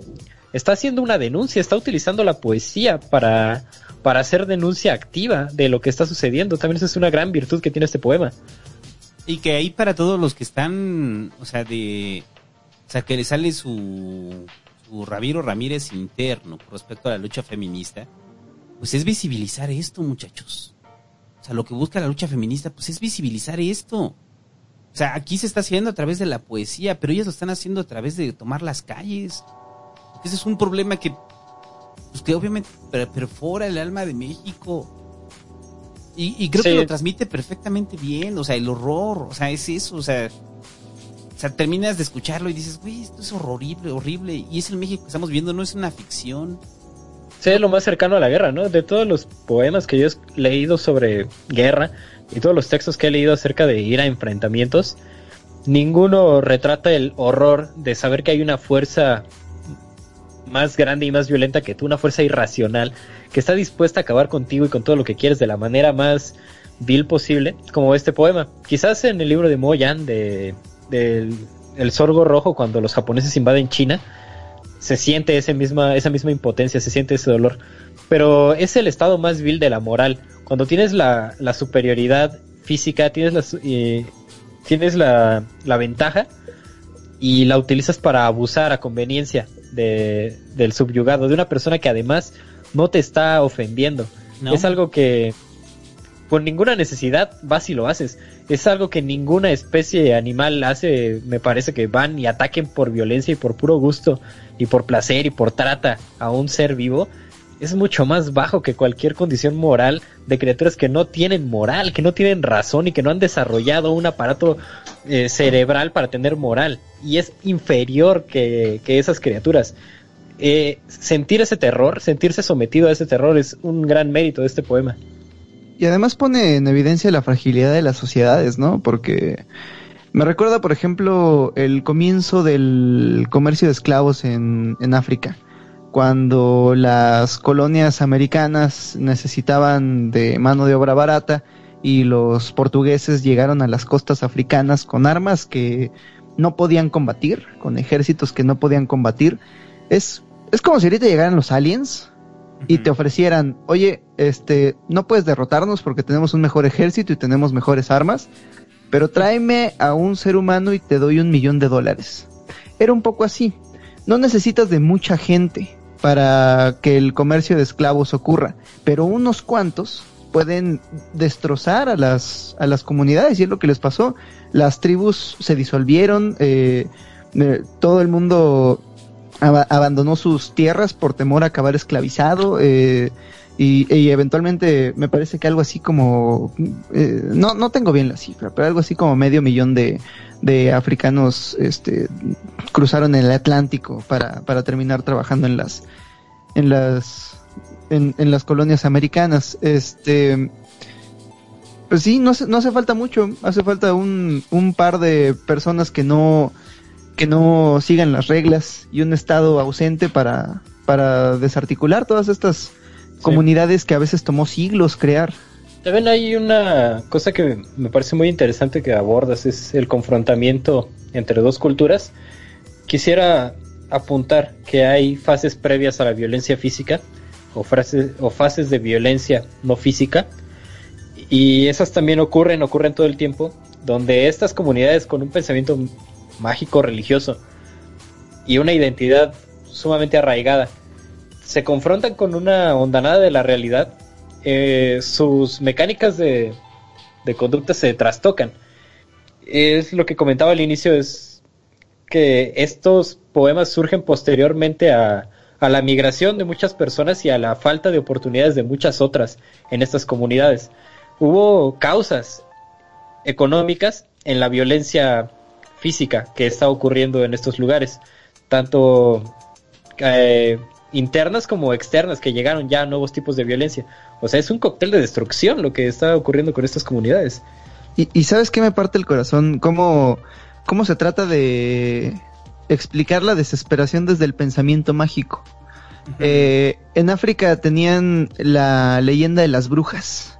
Las brujas en África eran eh, personas que comían carne humana para aumentar su tse. Su tse era como el carisma, era como la capacidad que tienes para, para convencer a otras personas de que hagan lo que tú quieres. Y si tienes demasiado tse, puedes controlar la mente de otras personas, puedes hacerlas que hagan lo que tú quieras. Entonces estas brujas a veces invitaban a la gente a comer, pero les ponían un pedazo de carne humana en la comida, entonces después de que comían, ellos se convertían en brujas también y necesitaban seguir comiendo carne humana para aumentar su tse o si no se morían. Entonces terminaban comiéndose a sus hijos, terminaban comiéndose a su esposa. Y es nada más una leyenda, pero esto estaba ocurriendo previo a la violencia, previo a que a que a que se secuestrara a las personas para mandarlas de esclavos. Previo a eso, las organizaciones portuguesas en, en África hacían como clubes clubes en los que tú podías participar y tenías como, era como una especie de secta, como una religión, como, como la cienciología en la que tú eres parte, pero tienes que dar una, una pequeña aportación. Pero a cambio de esta pequeña aportación, tu familia y tú tienen de ciertos beneficios en la sociedad pero conforme va pasando el tiempo las aportaciones suben, entonces eventualmente entras en deuda y después si tienes mucha deuda y no la puedes pagar, pues tienes que dar uno de tus hijos y después te tienes que dar una esposa. Y eventualmente, como el, sistema está diseñado para que la deuda se haga demasiada, eventualmente tú mismo acabas en uno de estos barcos. Entonces, la primera etapa de la esclavitud de los esclavos no fue, eh, no fue como tal eh, secuestrarlos, sino una, una esclavitud legal a través de la deuda. Sí, pues se lo trataban de explicar con brujas. Pensemos, sí, en el contexto, ¿no? ¿Cómo explican estas personas su pobreza? ¿Cómo explican el contexto macroeconómico? ¿Cómo explican esta nueva bestia del siglo XXI? Que es mucho más peligrosa, ¿no? Que una simple guerra. O sea, si tú te encuentras un escuadrón ahí intentando avasallarte violentamente con fusiles, dices, eh, esa es la causa del problema. Esa es la causa de la pobreza. Ahí está el enemigo. Con la violencia económica ¿qué chingados haces? O sea, simplemente no hay trabajo donde voy a trabajar, me pagan muy poco, está muy lejos, me canso mucho, eh, no puedo hacer nada con esta vida, no tengo ni siquiera dónde poner mis propósitos, eh, están encerrados. Y esa es la lección del libro Violencia de Slavoj Žižek, que muchas veces lo más violento que podemos hacer es no hacer nada. O sea, sí, romper, romper ventanas y, pintar monumentos está bien culero, pero verga, si no hacemos nada, nueve mujeres están siendo asesinadas todos los días. Entonces, eh, me pone a pensar cuál es el pensamiento mágico de nuestra generación. ¿Qué tipo de horror estamos tratando de justificar a través de un tipo de magia que nosotros no entendemos como magia, sino como parte de la realidad? El mercado. Me, pongo a pensar. el mercado es nuestra magia. Es la forma en la cual queremos justificar todo el horror. La mano invisible del mercado. el mercado yo más bien pienso como la idea del éxito o del talento y esa es la magia, eso es lo que yo no tengo y por eso no puedo conquistar el talento, y por eso tengo hambre, por eso sufro violencia, por pues eso por eso estoy arraigado porque no tengo el talento, porque no tengo la chispa, porque no soy el elegido. Si se las llevaron fue por algo, o sea, eso es lo que, o sea, el pensamiento popular. O sea, y si, si estaban ahí era porque no trabajaban y porque no se esmeraban y porque no salían adelante, ¿no? O sea, ese es el pensamiento mágico. A mí me preocupa saber o pensar. Esta, esta conversación es muy interesante, está muy chida y si quieren regresarla está bien. Pero me preocupa mucho. ¿Qué, qué, qué podemos hacer ante esta situación? ¿Qué podemos hacer con este hecho, ¿no? Que, que relata Hubert Matiuga. ¿Cuál es nuestro campo de acción? ¿Qué chingados? Primero, la, el, ahí sí es el, primero el ser solidario, ¿no? O sea, con aquellos que han perdido, eh, aquellos que han sufrido, ¿no? Situaciones de violencia contra la mujer y también contra hombres, ¿no? O sea, en el asunto de los, de los sicarios, pero es más marcada la violencia contra la mujer en México, eso es un hecho. Segundo es permitir la libre manifestación y la libre, la libre protesta, ¿no? Creo que es un primer avance. Si usted no quiere hacer nada, creo que permitir la libre manifestación es un, es un hecho inicial, ¿no? Para mucha gente. Y en estos casos como de corrupción de Estado, de, de comunidades ahí devastadas. Es que ese, es otro, ese es otro problema y ese es, yo creo que ese es de esos problemas que no podemos solucionar así rápido, ¿no? O sea, el, el, asunto de un Estado corrupto a, a merced del crimen organizado, pues también es una de las lógicas que sufrimos en México, ¿no? O sea, de que en algún momento... No ha habido una historia del país, perdón, no ha habido una historia del país donde no estemos a merced del crimen organizado. Eso hay que dejarlo claro. Entonces, ahí también es exigir a los gobiernos, porque la lógica es, pues para eso están los gobiernos, ¿no? O sea, la lógica del gobierno es garantizar seguridad para ellas.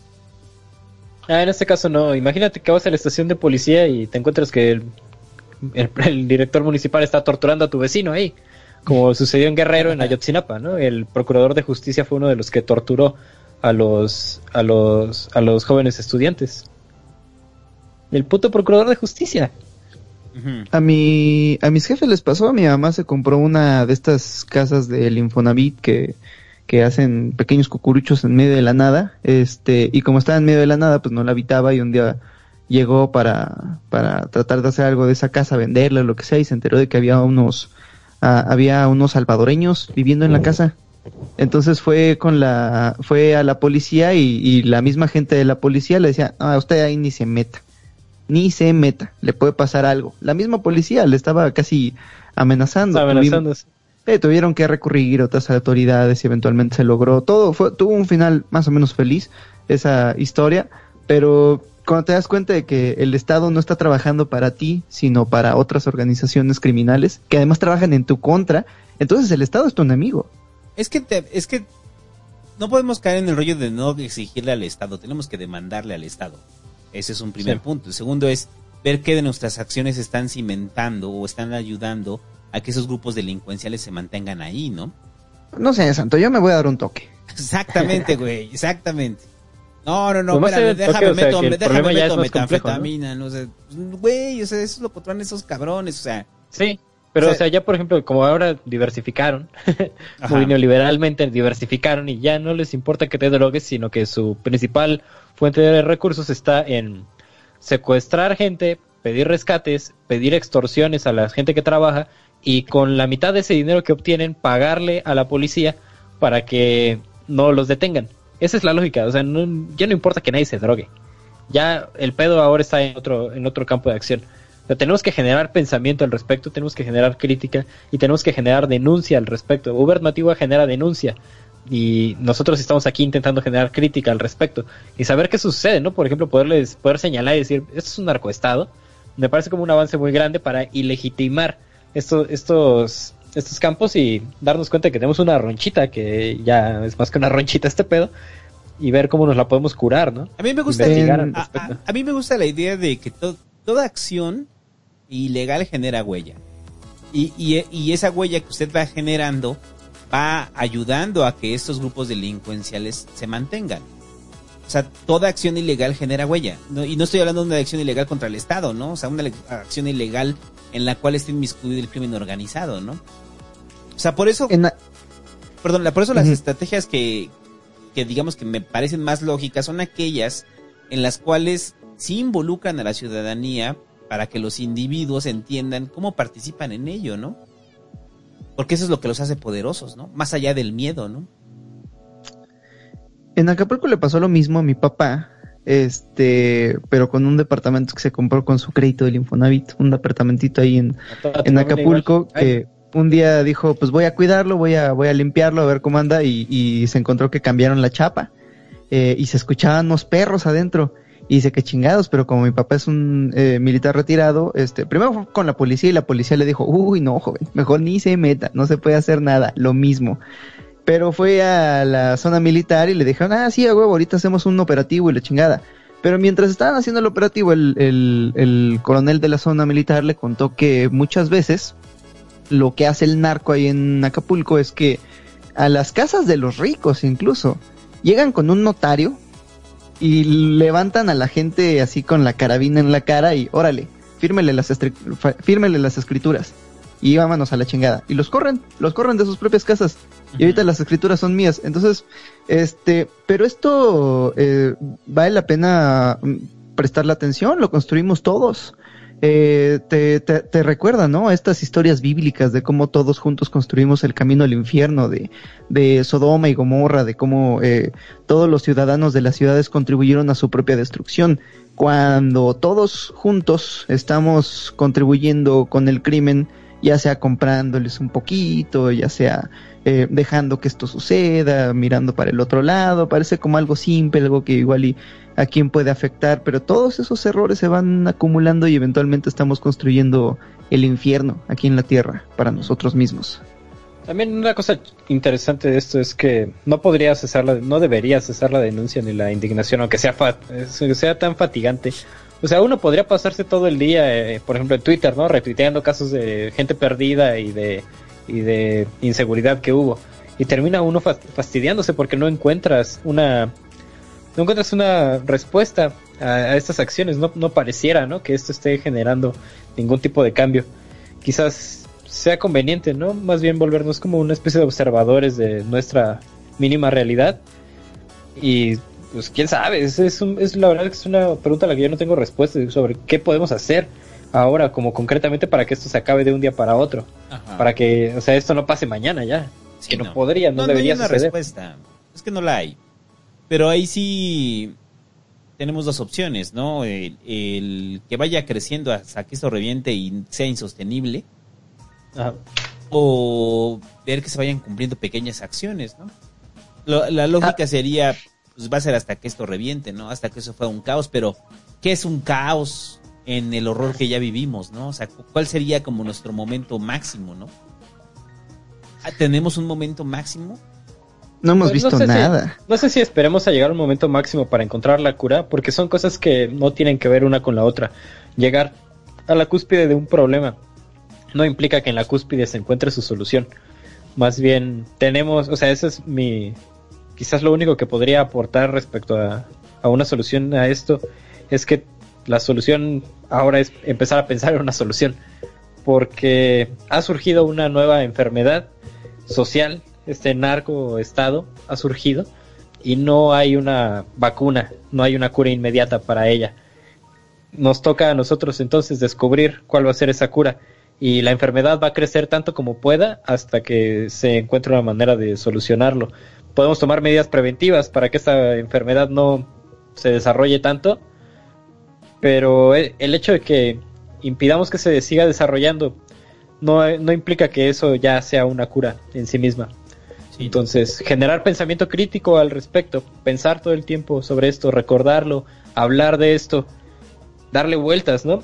me parece que es el inicio de la cuestión, problematizar sobre esto. Es el valor del poema, ¿no? Sí. Pues es el verdadero valor del poema aquí, ¿no? Sí, ¿Has notado... tampoco te dice cómo lo resuelves. ¿Has notado cómo es, es muy difícil bajar 10 kilos? Puedes tardarte un, un año en bajar 10 kilos de peso, pero los puedes subir en un mes. Es pinches fácil subir de peso. No hay nada más fácil que subir de peso, pero es pinches difícil bajar de peso creo que ocurre igual con todos los problemas del mundo. Es muy difícil resolverlos y cuesta mucho tiempo, pero es muy fácil hacerlos peor. Entonces, es lo que trataba de explicarle a la gente después de que salió esta noticia de que Bukele tenía a todos los, a todos los maras amarrados en una cárcel y, y la gente lo aplaudía y decía, ah, qué chingón, sí, porque pinches maras no son humanos. Este, no, no, no, el, el crimen, eh, es, es un resultado de nuestros errores previos es como es, e, es, como una es como una cruda después de la fiesta, no te la puedes no te la puedes quitar de inmediato, tienes que sufrirla. Tienes que sufrir las consecuencias de tus actos como individuo o como sociedad. Y como sociedad, el crimen es la consecuencia de nuestros actos colectivos. Se puede resolver lentamente, se puede resolver a través de la educación, a través de programas sociales, arreglando la economía, todo eso. Y todo eso toma tiempo o puedes eh, intentar soluciones rápidas, pero esas soluciones rápidas generalmente terminan en problemas que ni siquiera, problemas completamente distintos, que ni siquiera habíamos previsto, que van a ser todavía más difíciles de, de erradicar. Es como cortarle la cabeza a una hidra. Ok, arreglas este pequeño problema, pero te salen estos otros dos. Y estos otros dos, bien resueltos, habrían tomado lo mismo que hubiera tomado resolver este pequeño problema. Entonces la gente se pregunta, bueno, entonces, ¿qué hacemos por el crimen hoy? Es que no hay nada que hacer con el crimen hoy. Estas son las consecuencias de nuestros actos. Se puede arreglar el problema a largo plazo, pero nada más. Pues para allá iremos, para allá iremos ahora que ya. O se puede hacer peor. O se puede hacer peor y que caminemos de nuevo a otro fin del mundo. Quién sabe. Construyamos mejor, ahora que el mundo ya se acabó oficialmente, terminamos la selección de poemas y el mundo se acabó. Nos toca iniciar el mundo otra vez. Nos va a tocar iniciar de nuevo porque el mundo se ha acabado muchas veces, pero si de algo nos hemos dado cuenta es que la cuestión de la vida y el estar vivo se trata de empezar cosas. Por eso, qué bueno que ya va a ser lunes y vamos a ir a trabajar. no es verdad.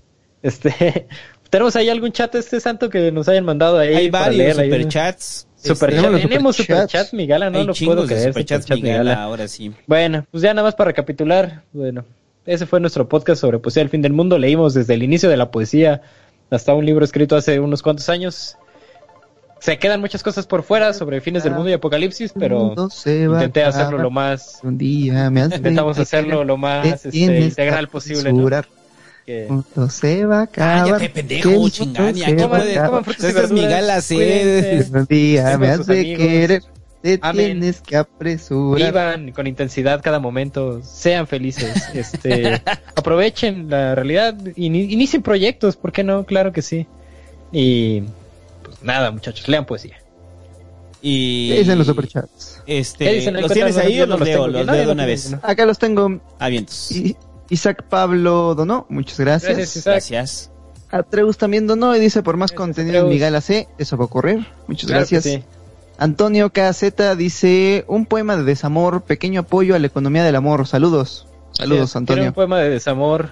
¿Cuál es tu poema de desamor favorito, Fobit? ¿Cuál será? ¿Cuál será? Ah, ya vi uno de Beckett, así todo sufrido, puta, pero es que ya no soy un adolescente. Déjame acuerdo. Volverán las oscuras golondrinas en su balcón, tus, en tu balcón sus nidos a colgar. Súper triste ese, ¿no? Pero es muy bonito. ¿Tú, Santo, cuál es tu poema de desamor favorito? No sé. Estoy pensando. Pensando, pensando. No, es que no, no, no, soy tan azotado. lo tengo ahí. En, esa parte no soy eh, tan azotado. Ah, el de Sabines, Sabines, cuando te quieres azotar, Sabines, ¿no? Jaime Sabines, sí. espero curarme de ti en unos días.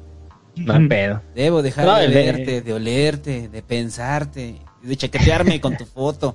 de stalkearte tu Facebook. De stalkearte tu Facebook. Sí, ¿no? O sea, como que Sabines es como el rey de del pedo lastimero, ¿no? El Bonifaz es tiene un libro entero dedicado al sufrimiento. Eh, bueno, dos al menos. Albur de amor. El manto y la corona. Y tres poemas de antes. El Hobbit leyó tres poemas de antes aquí en Miguel AC. Mm, Recordarán ahí en alguno de los poemas. De los, creo que está en Credo ese, no me acuerdo. ¿Acaso una palabra tan solo sé decir al despedirme? Ese es uno. Te lo habrán dicho ya, que nadie muere de ausencia, que se olvida, que un lamento se repara con otro y es el viento o la llaga en el agua que se hiere. Y esta sed miserable que no quiere perderte acabará. Y el pensamiento, por tanto tiempo tuyo, en un momento, aunque hoy se aferre y grite y desespere. Si todo se ha de ir, ¿por qué llegaste? ¿Por qué si no me quieres me has querido? ¿Me has curado tan solo para herirme? Así fue, te tuviste y me dejaste. Nada me quedará, te he recibido no más que para verte y despedirme. Chingón soneto, ¿no? De completo, soneto duro. Ahí, no más que para verte y despedirme estuviste conmigo, cabrona. ¿Qué mira, por ahí? El, la contraparte, Tecnes Campero, dice, David, un poema romántico para quedar bien, saludos. Ah, uno de Beckett, ¿no? De nuevo tenemos ahí a, a Beckett, ¿qué es poesía? Me preguntas, clavando en mi pupila, tu pupila café. ¿Y qué es poesía? Chingada madre gala, y tú lo preguntas, poesía eres tú. Hay una, hay una entrevista, hay una entrevista muy bonita con Bolaño en la que Bolaño se dedica a burlarse del entrevistador todo el tiempo. y el entrevistador le pregunta, eh, eh, y dígame, maestro, ¿qué es poesía? Y Bolaño, pues eres tú. es cagado Bolaño. Iguana oaxaqueña, dice aquí un poema. Respira café de iguana oaxaqueña para quien duerme poco y sueña mucho. Me gusta esa frase. Está genial. Está muy eslogan. Es el mejor eslogan del mundo. Compre café de iguana oaxaqueña, está en Mercado Libre, muchachos. ¿Ya lo probaste, David? ¿Ya lo probaste ahora sí? Ya lo probé, ya tenemos aquí nuestra iguana oaxaqueña. Todos los días me doy un full, un refill de iguana oaxaqueña. Está chido el café de iguana oaxaqueña. Es mucho mejor que el de Starbucks. Mucho mejor que cualquiera de los cafés del súper. Entonces, si van a gastar 200 pesos en un kilo de café, que sea café de iguana oaxaqueña. Y aparte ya tienen café de iguana oaxaqueña Kids para los niños que toman café. En su presentación de medio kilo lo van a encontrar medio kilo para los curiosos. Para los que todavía no se atreven a dar el salto grande con un kilo, medio kilo de café de iguana oaxaqueña. Kids, cosechado por niños para niños. Quiero más café. Cállate, trabaja. Me acabo de dar cuenta de una cosa del Starbucks. Este, Slavoj Žižek tenía razón. No estás pagando por café, estás pagando por ideología. ¿Ves esta pendejada que hacen de que todos nuestros asientos del café los guardamos en esta bolsita? Para ti que tienes tu jardín, que los reuses como abono natural. Bueno, tengo estas plantas nuevas en mi departamento porque extraño mucho al bosque. Entonces dije, en lugar de esperarme a tener muchos asientos, voy a la Starbucks y, y me chingo una de estas bolsas de asientos. Ya no los están guardando les eh, pasé a tres Starbucks y les dije, oigan, ya ven que tienen estas bolsas de, ah, no, ya las tiramos. la verga, ya. ¿Y por qué no las guardan? No, pues es que ya no está viniendo la gente. En los tres a los que fui, ya no guardan los asientos. Verga. Pues vale verga el mundo. Es como, es como, es como lo que decíamos, la, la moral cristiana está muy bien seguirla cuando la gente te está viendo. Si no te están viendo, ah, la verga, tiramos el café. claro. Verga. Es como que lo hayan tirado en el arbolito de enfrente, ¿verdad? No, no, no, todo se va a la basura. Eh. A la vez. ¿Qué más dice por ahí la gente enojada? Gibran Alexis Moreno Zúñiga dice, me gustan las naranjas. A mí también, Gibran. Muchas gracias. Ay, mis mandarinas. Tráelo enojado. Eh, ay, mis mandarinas. Alejandro Cruz Santiago dice, saludos desde Dallas, Texas. Saludos. Saludos, hasta Dallas, Texas. Serchex dice, hagan más seguido este podcast de poesía, David te rifas, Hobby también, y Santo hace el intento. Ah, jaja, pero me gusta. ¿Qué tal uno de poesía maldita? Ah. Uno de poesía maldita estaría bueno. Poesía malita, malita. le, dice como, ¿vieron ese comercial que dice, pobrecito, jaja? Así, pobrecito santo, jaja. Oh, ah, es cierto, valedor, eres el alma del universo Miguel. que no, yo ya, a ver, es lo que decía yo en el Twitch, o sea, porque me están preguntando, a ver, podcast de Miguel, le digo, sí, va a haber de poesía. Digo, pero yo voy ahí a aprender, no estén mamando, no puedo saber de todo. O sea, es como el pinche David ahí en el Pasquín, que queremos hablar de política y el güey además se queda así todo tullido.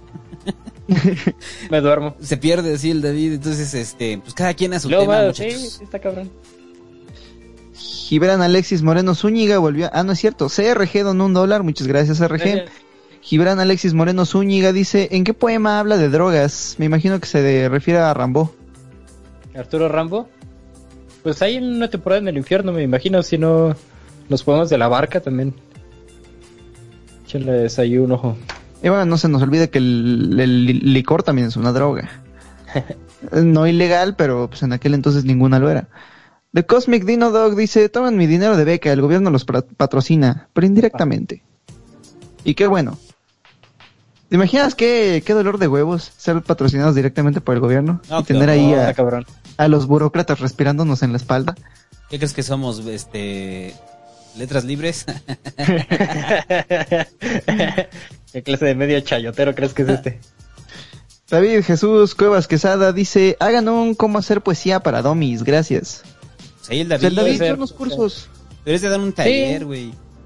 Vimos un taller y fue Javier y Poncho y ya no fue nadie más, entonces váyanse todos a la verga. no es cierto.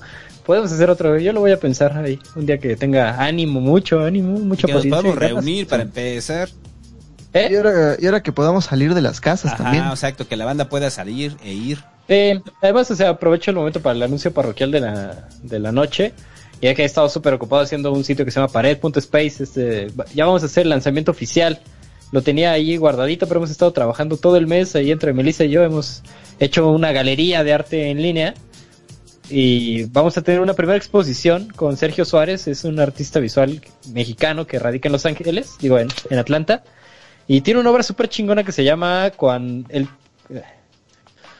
Ay, ¿cómo se llama esta madre? Es que tiene nombre en inglés. Como una revelación, el tiempo se muestra o el tiempo se presenta a sí mismo. Ajá. Como una revelación, el tiempo se presenta a sí mismo, claro que sí. Está súper chingona, entonces la intención de esta galería de arte es que, primero, las galerías de arte son una mamada, están súper fresas y se dedican solamente a vender obras culeras en esta galería de arte va a haber obras vergas, nada más.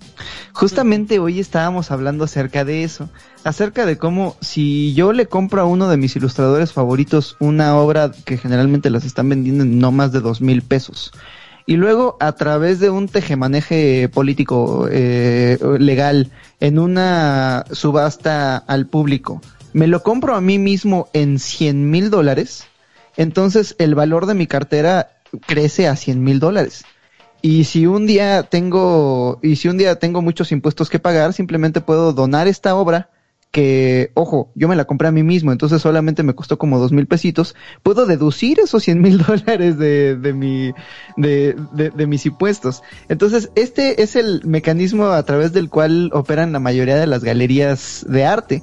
Y así es como, como te explicas que pues haya grandes obras del Renacimiento y de, y eh, en, en, en estos, eh, eh, huecos legales que representan los, los puertos, ¿no? Puedes tener un, puedes tener una, una obra que vale varios millones en un puerto, eh, encerrada en, un, en una caja de madera, simplemente esperando el momento en que va a ser usado para donarse a una universidad y ser deducido de impuestos.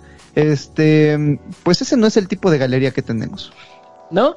Bueno, entonces si no vamos a deducir impuestos, vamos a, por al menos vamos a presentar las obras Pero de arte visual más chingonas posibles. Eh, estamos invitando artistas de todo el mundo, entonces va a estar muy verga el pedo.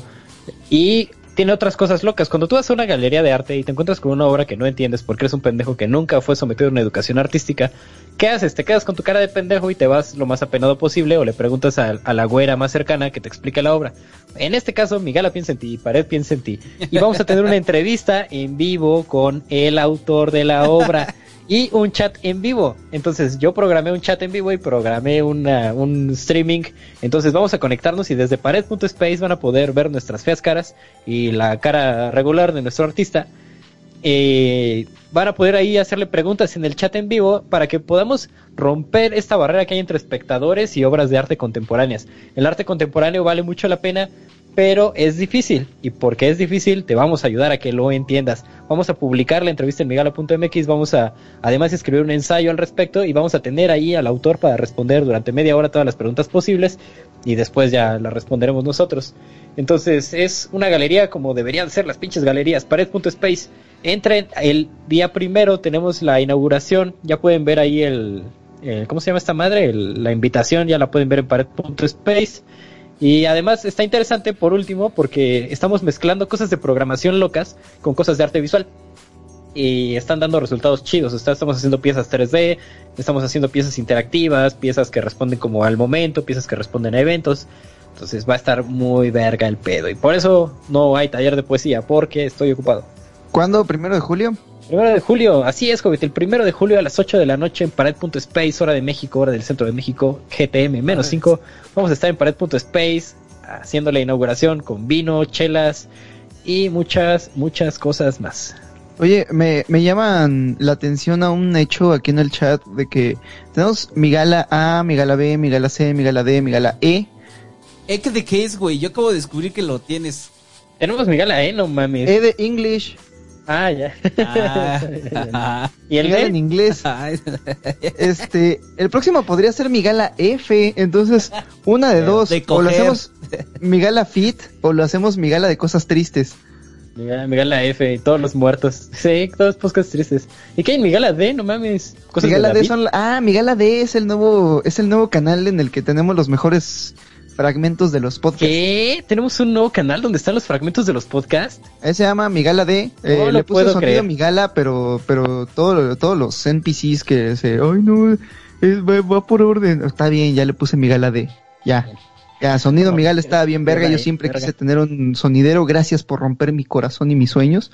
Pero ahí está, tenemos Migala D, los mejores, los mejores. Sonideros. Sonideros, los mejores sonidos de este podcast. ¿Y qué tal le va a esa madre? Yo no lo he visto. Le está yendo cabrón para hacer su primera semana. muy, muy cabrón. No, no puedo creer. ¿Qué hay ahí? ¿Qué hay fragmentos buenos? Yo no he escuchado ninguno. Empezamos con los fragmentos del podcast sobre el sentido de la vida, que es el segundo podcast, porque el primero se escucha raro. Este, eh. Pero empezamos, este, y le está yendo muy bien. Está la parte en la que decimos que que Nietzsche no mató a Dios con a balazos, está la parte en la que explicamos cómo vivir aquí y ahora, está la parte en la que hablamos acerca de la diferencia entre el mesianismo y la utopía. Está muy chingón. Muy bien, muy bien. Subiendo esos fragmentos. Me parece Ojalá bien. Al fin, de, seis horas se hicieron diez minutos, qué bueno. Sí, ahí por si no tienen tiempo de dedicarle seis horas a, al conocimiento, eh, digo, a su, a, su, a su empleo personal y a su desarrollo individual desinteresado de nuestra parte. Meter ahí, ven 10 minutos de videos y ya luego regresan a ver TikToks o lo que sea que hagan con su irreemplazable tiempo. David Jesús Cuevas Quesadas dice, hagan uno de cómo hacer, ya lo leemos, mi comentario está abajo, donó 10 pesitos, muchas gracias. Dante Gabriel Silva dice, ah, espérame, se brincó otra vez. Dante Daniel Silva dice, RR, saluda a mi amiga Xiomara y dile, amiga, date cuenta. Ahorita que regrese el RR. Sí, fue a echar el chorrito. Yoy Chinaski dice, felicitan a mi hermano Edgar Orozco por su cumpleaños, él es mi mentor en muchos aspectos, él me mostró el, el canal de mi gala y es Patreon, gracias. Ah, pues muchas pues, gracias a Edgar Orozco. Felicidades Edgar Orozco por ser Patreon, por su cumpleaños, por... Feliz cumpleaños. Vivir, por enseñarle cosas a sus, amigos y hermanos. Este valor que se hace llamar DCOSPN dice... También aquí, no mames. También aquí pene, dice, para el tinte de pelo del santo. Creo que creo que los que estamos aquí ahora en verdad valoramos su trabajo. Salpíquenos de su sabiduría. Abrazos. Ahí te va, mi estimado. Muchas gracias por tu donación. ¿En qué canal de mi gala no está de S O S P E N? No lo sabemos, lo descubriremos con el tiempo. No sabemos, pero lo deseamos en todos. Gaby nos donó un helado. Ah, hecho. Muchas gracias. Diego Rivera, muchas gracias por tu donación. Dice, tengan para unos caguamas y para que se siga haciendo este podcast. Muchas gracias, tú lo haces posible. Bueno, a todos ustedes. Flavio Bautista Dono, muchas gracias. Un nombre genérico dice, le pago a mis dealers por esta droga que es la poesía. Los escucho en podcast. Date grasa, viejo. Mira qué hermoso. Osmar dice, ¿qué opinan del rap como poesía urbana? Pues me parece que tiene muchas posibilidades, pero es difícil improvisar la poesía y que llegue como a un nivel muy, muy, muy elaborado. Pienso que un buen poema se escribe y transcribe un montón de veces y son mínimos los casos en que el poeta empieza a improvisar y del aire, en el aire las compone, entonces me parece que queda un poco limitado. Quizá no el rap, pero el hip hop eh, Pascal estaba muy, muy en contra de la idea de que el hip hop pudiera ser considerado como poesía, pero piensa por ejemplo en Kendrick Lamar. Eh, Kendrick Lamar tiene un disco que se llama Good Kid, Mad City, eh, que habla acerca de el día en el que su, el hermano de su mejor amigo se murió el día en el que mataron al hermano de su mejor amigo. Entonces es como un recorrido a través del barrio en el que primero habla acerca de las morras y luego habla acerca de las expectativas de vida en el barrio y luego habla acerca de su propio alcoholismo, muchas cosas. Es como un microcosmos de toda su vida a través de ese día. Y justo después de la canción en la que matan al hermano de su mejor amigo, tiene esta canción que se llama eh, Sing About Me, canten sobre mí, y está narrado en tres voces. La primera es la voz de su amigo, al que le mataron su hermano. Y le está hablando a Kendrick acerca de cómo yo siempre quise ser como tú, porque tú siempre tuviste un sueño que te sacó del barrio. Y hay una parte, hay una parte maravillosa en la que dice, eh, y si llegas hasta la cima, espero, and if you get to the top, I hope, y en ese momento se oyen unos balazos y se corta, se corta media métrica el verso. Entonces, eh, es esta idea de que todas las esperanzas, todas las hopes, todas las esperanzas del barrio quedan, son, son cortadas por la violencia. La segunda voz es la voz de la hermana de una prostituta que sale en su primer disco, en la que le está diciendo, ¿quién eres tú para contar la historia de mi hermana? ¿Quién eres tú para hacer dinero acerca del dolor de todo el, de todo el barrio? ¿Por qué, por qué te enriqueces contando, contando nuestras tragedias y, acaso lo puedes, eh, lo, lo, puedes justificar. Eh, y, es, que, es, que, es como otro tipo de arte. Eh, dice, yo nunca me voy a desvanecer, pero apenas termina de decir eso, su voz se va haciendo más y más bajita hasta que desaparece. Y la tercera voz es la voz de Kendrick Lamar, donde está tratando de explicar, este, pues qué chingados está tratando de hacer con su arte que se pues, está tratando de llamar atención a todo esto que está ocurriendo en el barrio porque pues es el primer paso para solucionarlo. Es uno de mis poemas favoritos. Yo pienso que hay hay, hay, mis mandarinas. Que el un poema puede ser un poema, no importa si está cantado, escrito, en, pintado en la pared, y no, no depende del formato mientras sea un poema. Pero pensando como en el rap, como una estrategia de composición poética, me parece que es como solamente un primer paso podrías hacer como tu improvisación rapeando y quizás si lo escribes y después lo vas corrigiendo, podrías llegar a unas alturas poéticas realmente chingonas, ¿no?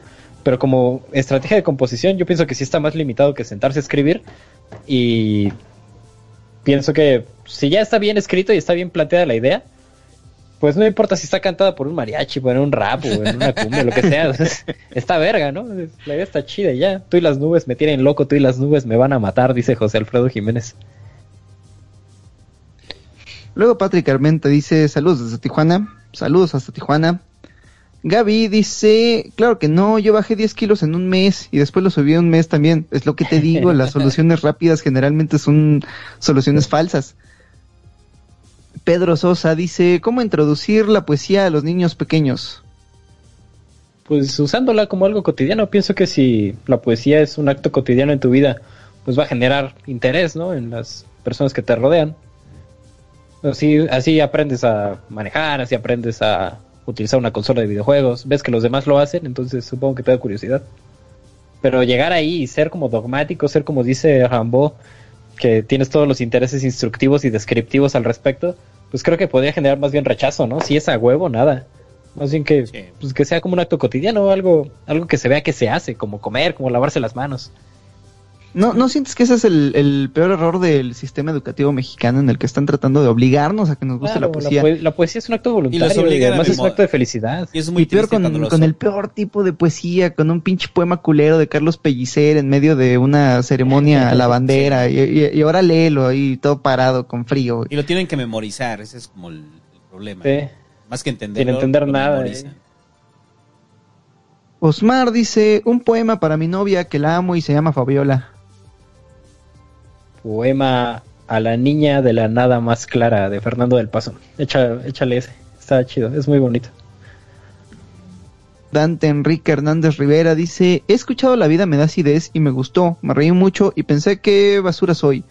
Rayos y saludos nuevamente desde Houston, Texas. Bendiciones de Astur.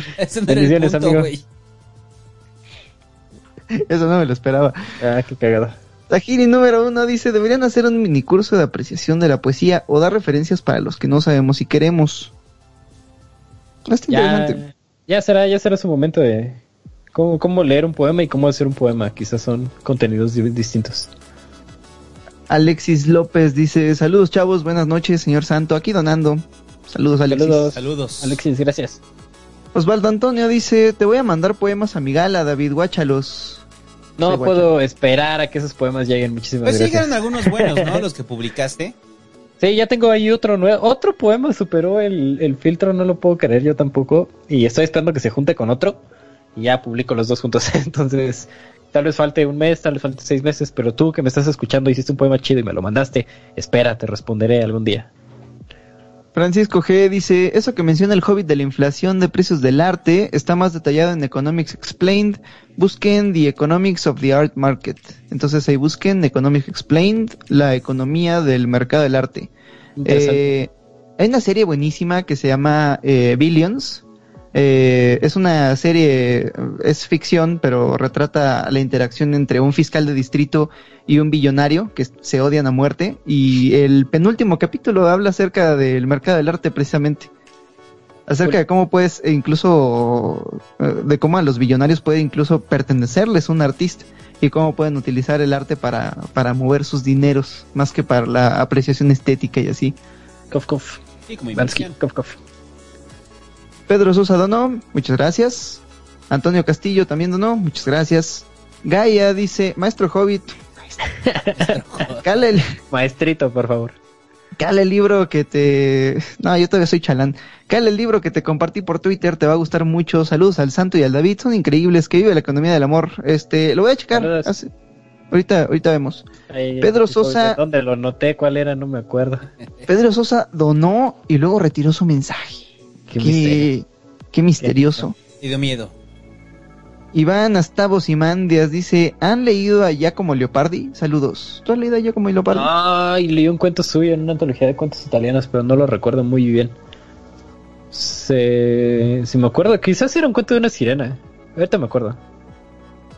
Mm, todos, esos, todos esos narradores valían mucho la pena, entonces sí, sí, léanlo.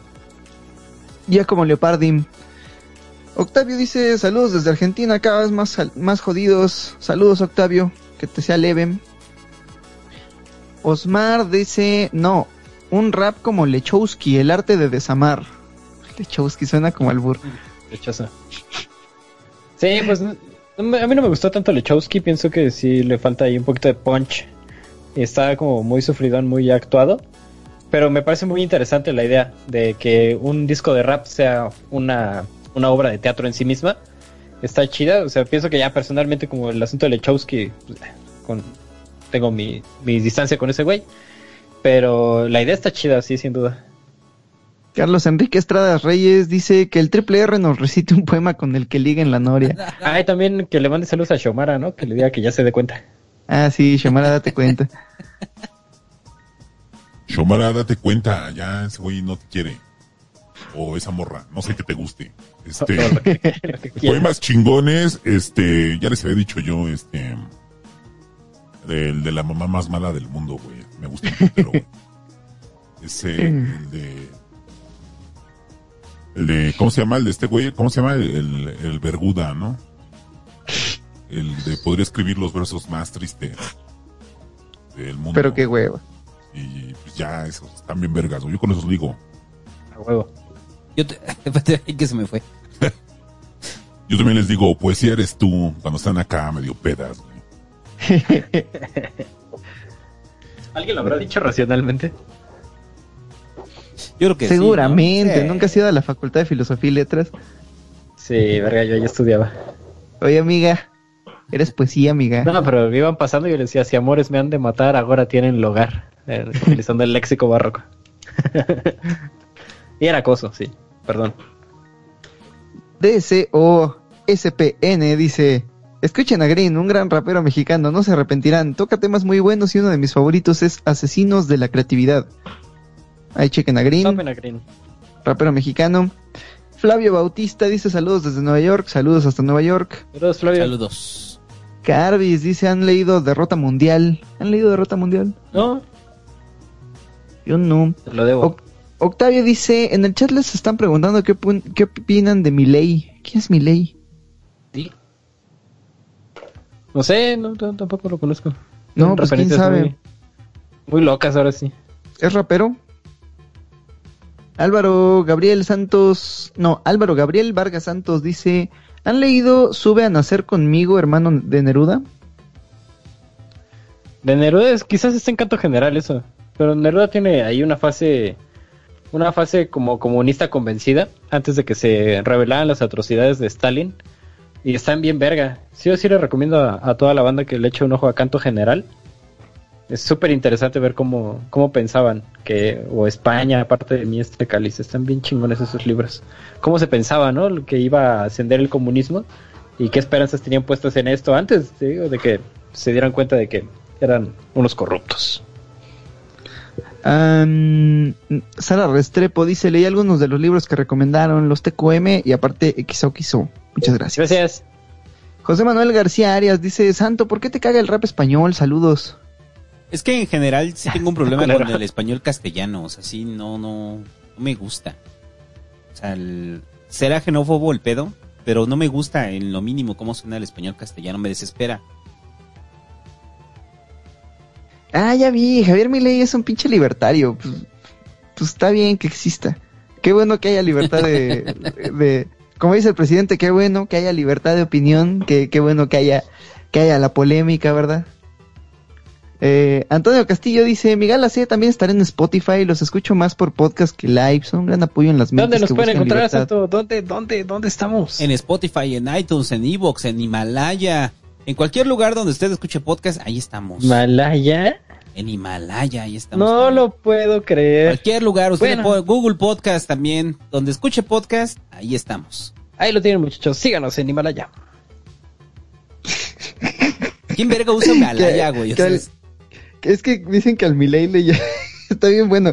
Dicen que al Milei le llaman otro debatista inderrotable.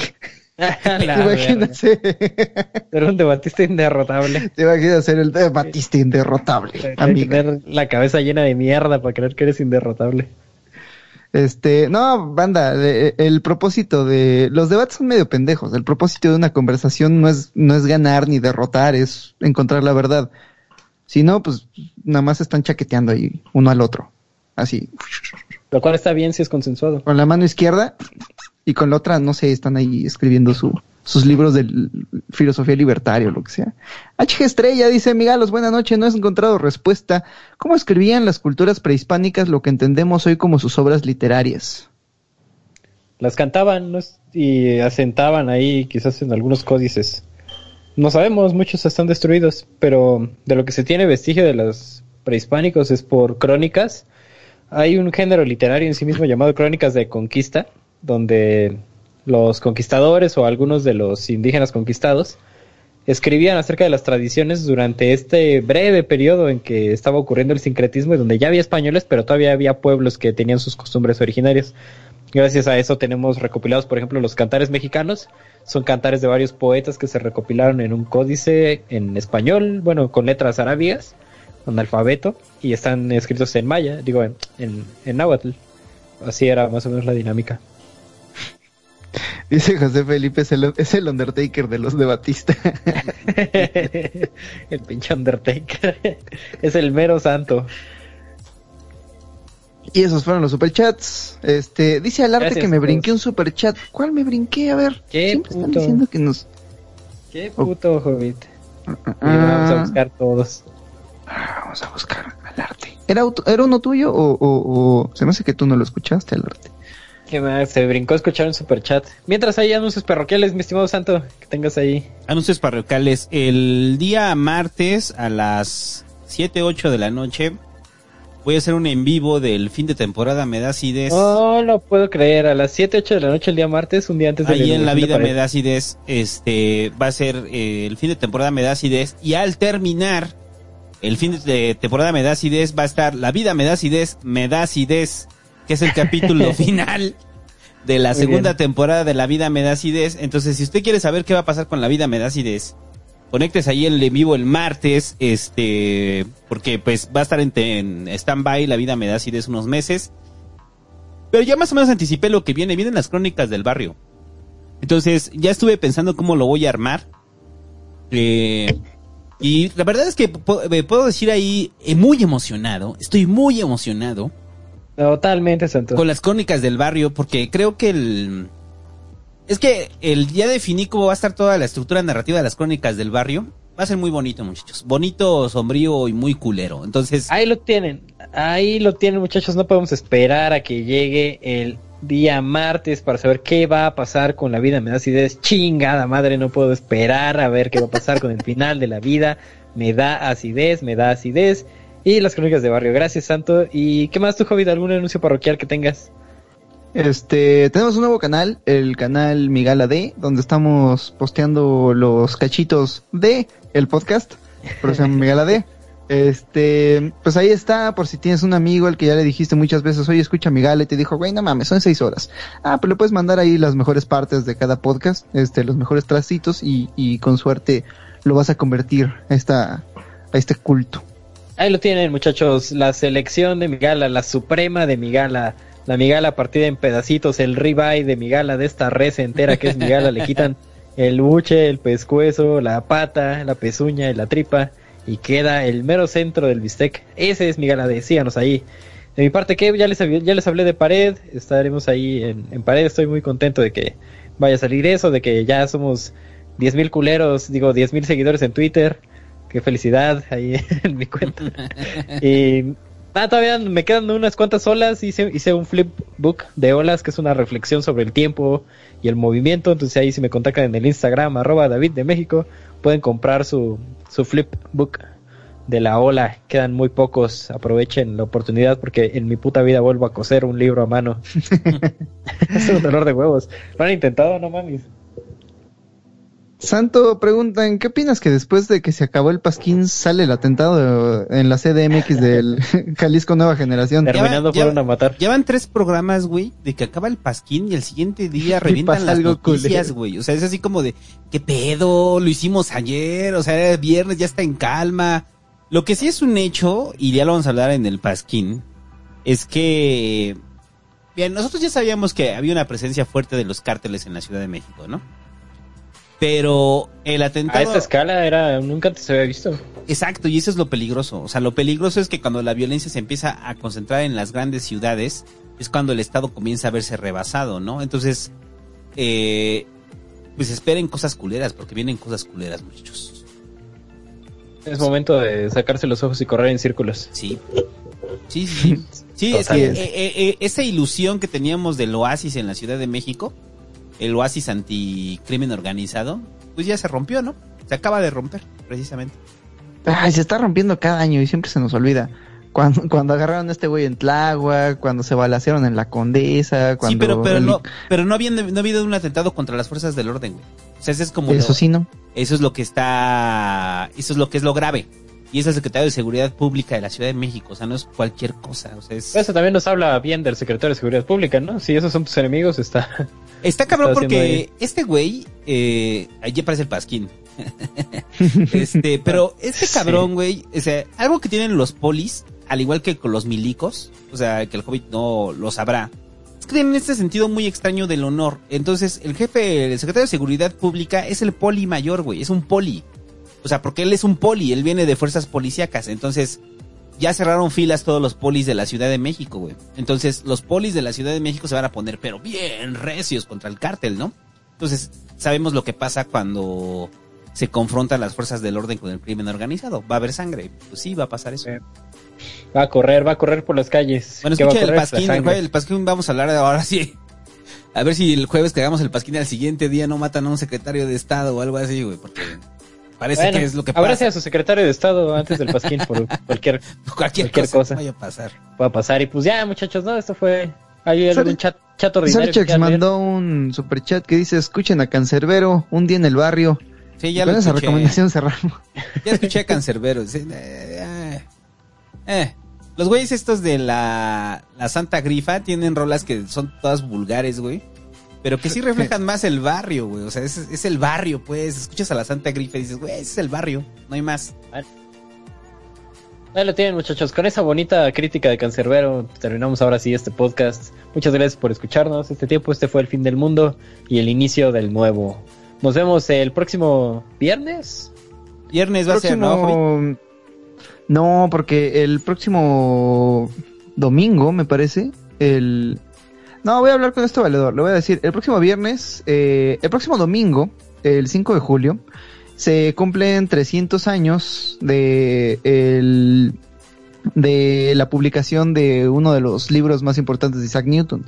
Eh, para eh, conmemorar esta fecha, dos días antes, el viernes, vamos a hablar con el valedor del canal de Quantum Fracture en el podcast de ciencia de la Migala. Eh, es el tema que ganó en el Patreon. Muchas gracias, a muchas gracias a todos los Patreons. Ustedes disculpen que no, que no hicimos ese podcast el día de hoy, pero este, necesitábamos un científico en la, en la mesa. Lo vamos a tener el próximo viernes. Entonces, el próximo viernes vamos a hablar acerca de ciencia. Ahí lo tienen, muchachos. El próximo viernes vamos a hablar. No será la primera vez que hablo de un libro que no he leído. Así que. Podcast de ciencia en Migala, Migala A o Migala Migala. Allá nos vemos, muchachos. Y, y Carvis dice: No se vayan, llegué tarde, no me avisó el YouTube, los TQM. Pues ya nos la campanita, carnal. Tolón, tolón, tilín, tilín. Suscríbete, tolón. Y ya. Nos vemos entonces ah, el viernes, ¿no? Sí, muchachos. Cuídense mucho. Se siente raro, ¿no? Fue como dos horas ahí. Gala todavía no se duerme. Son tres horas, ¿no? Y aún así fue largo. Y ya. Nos vemos el viernes. Adiós. Gracias.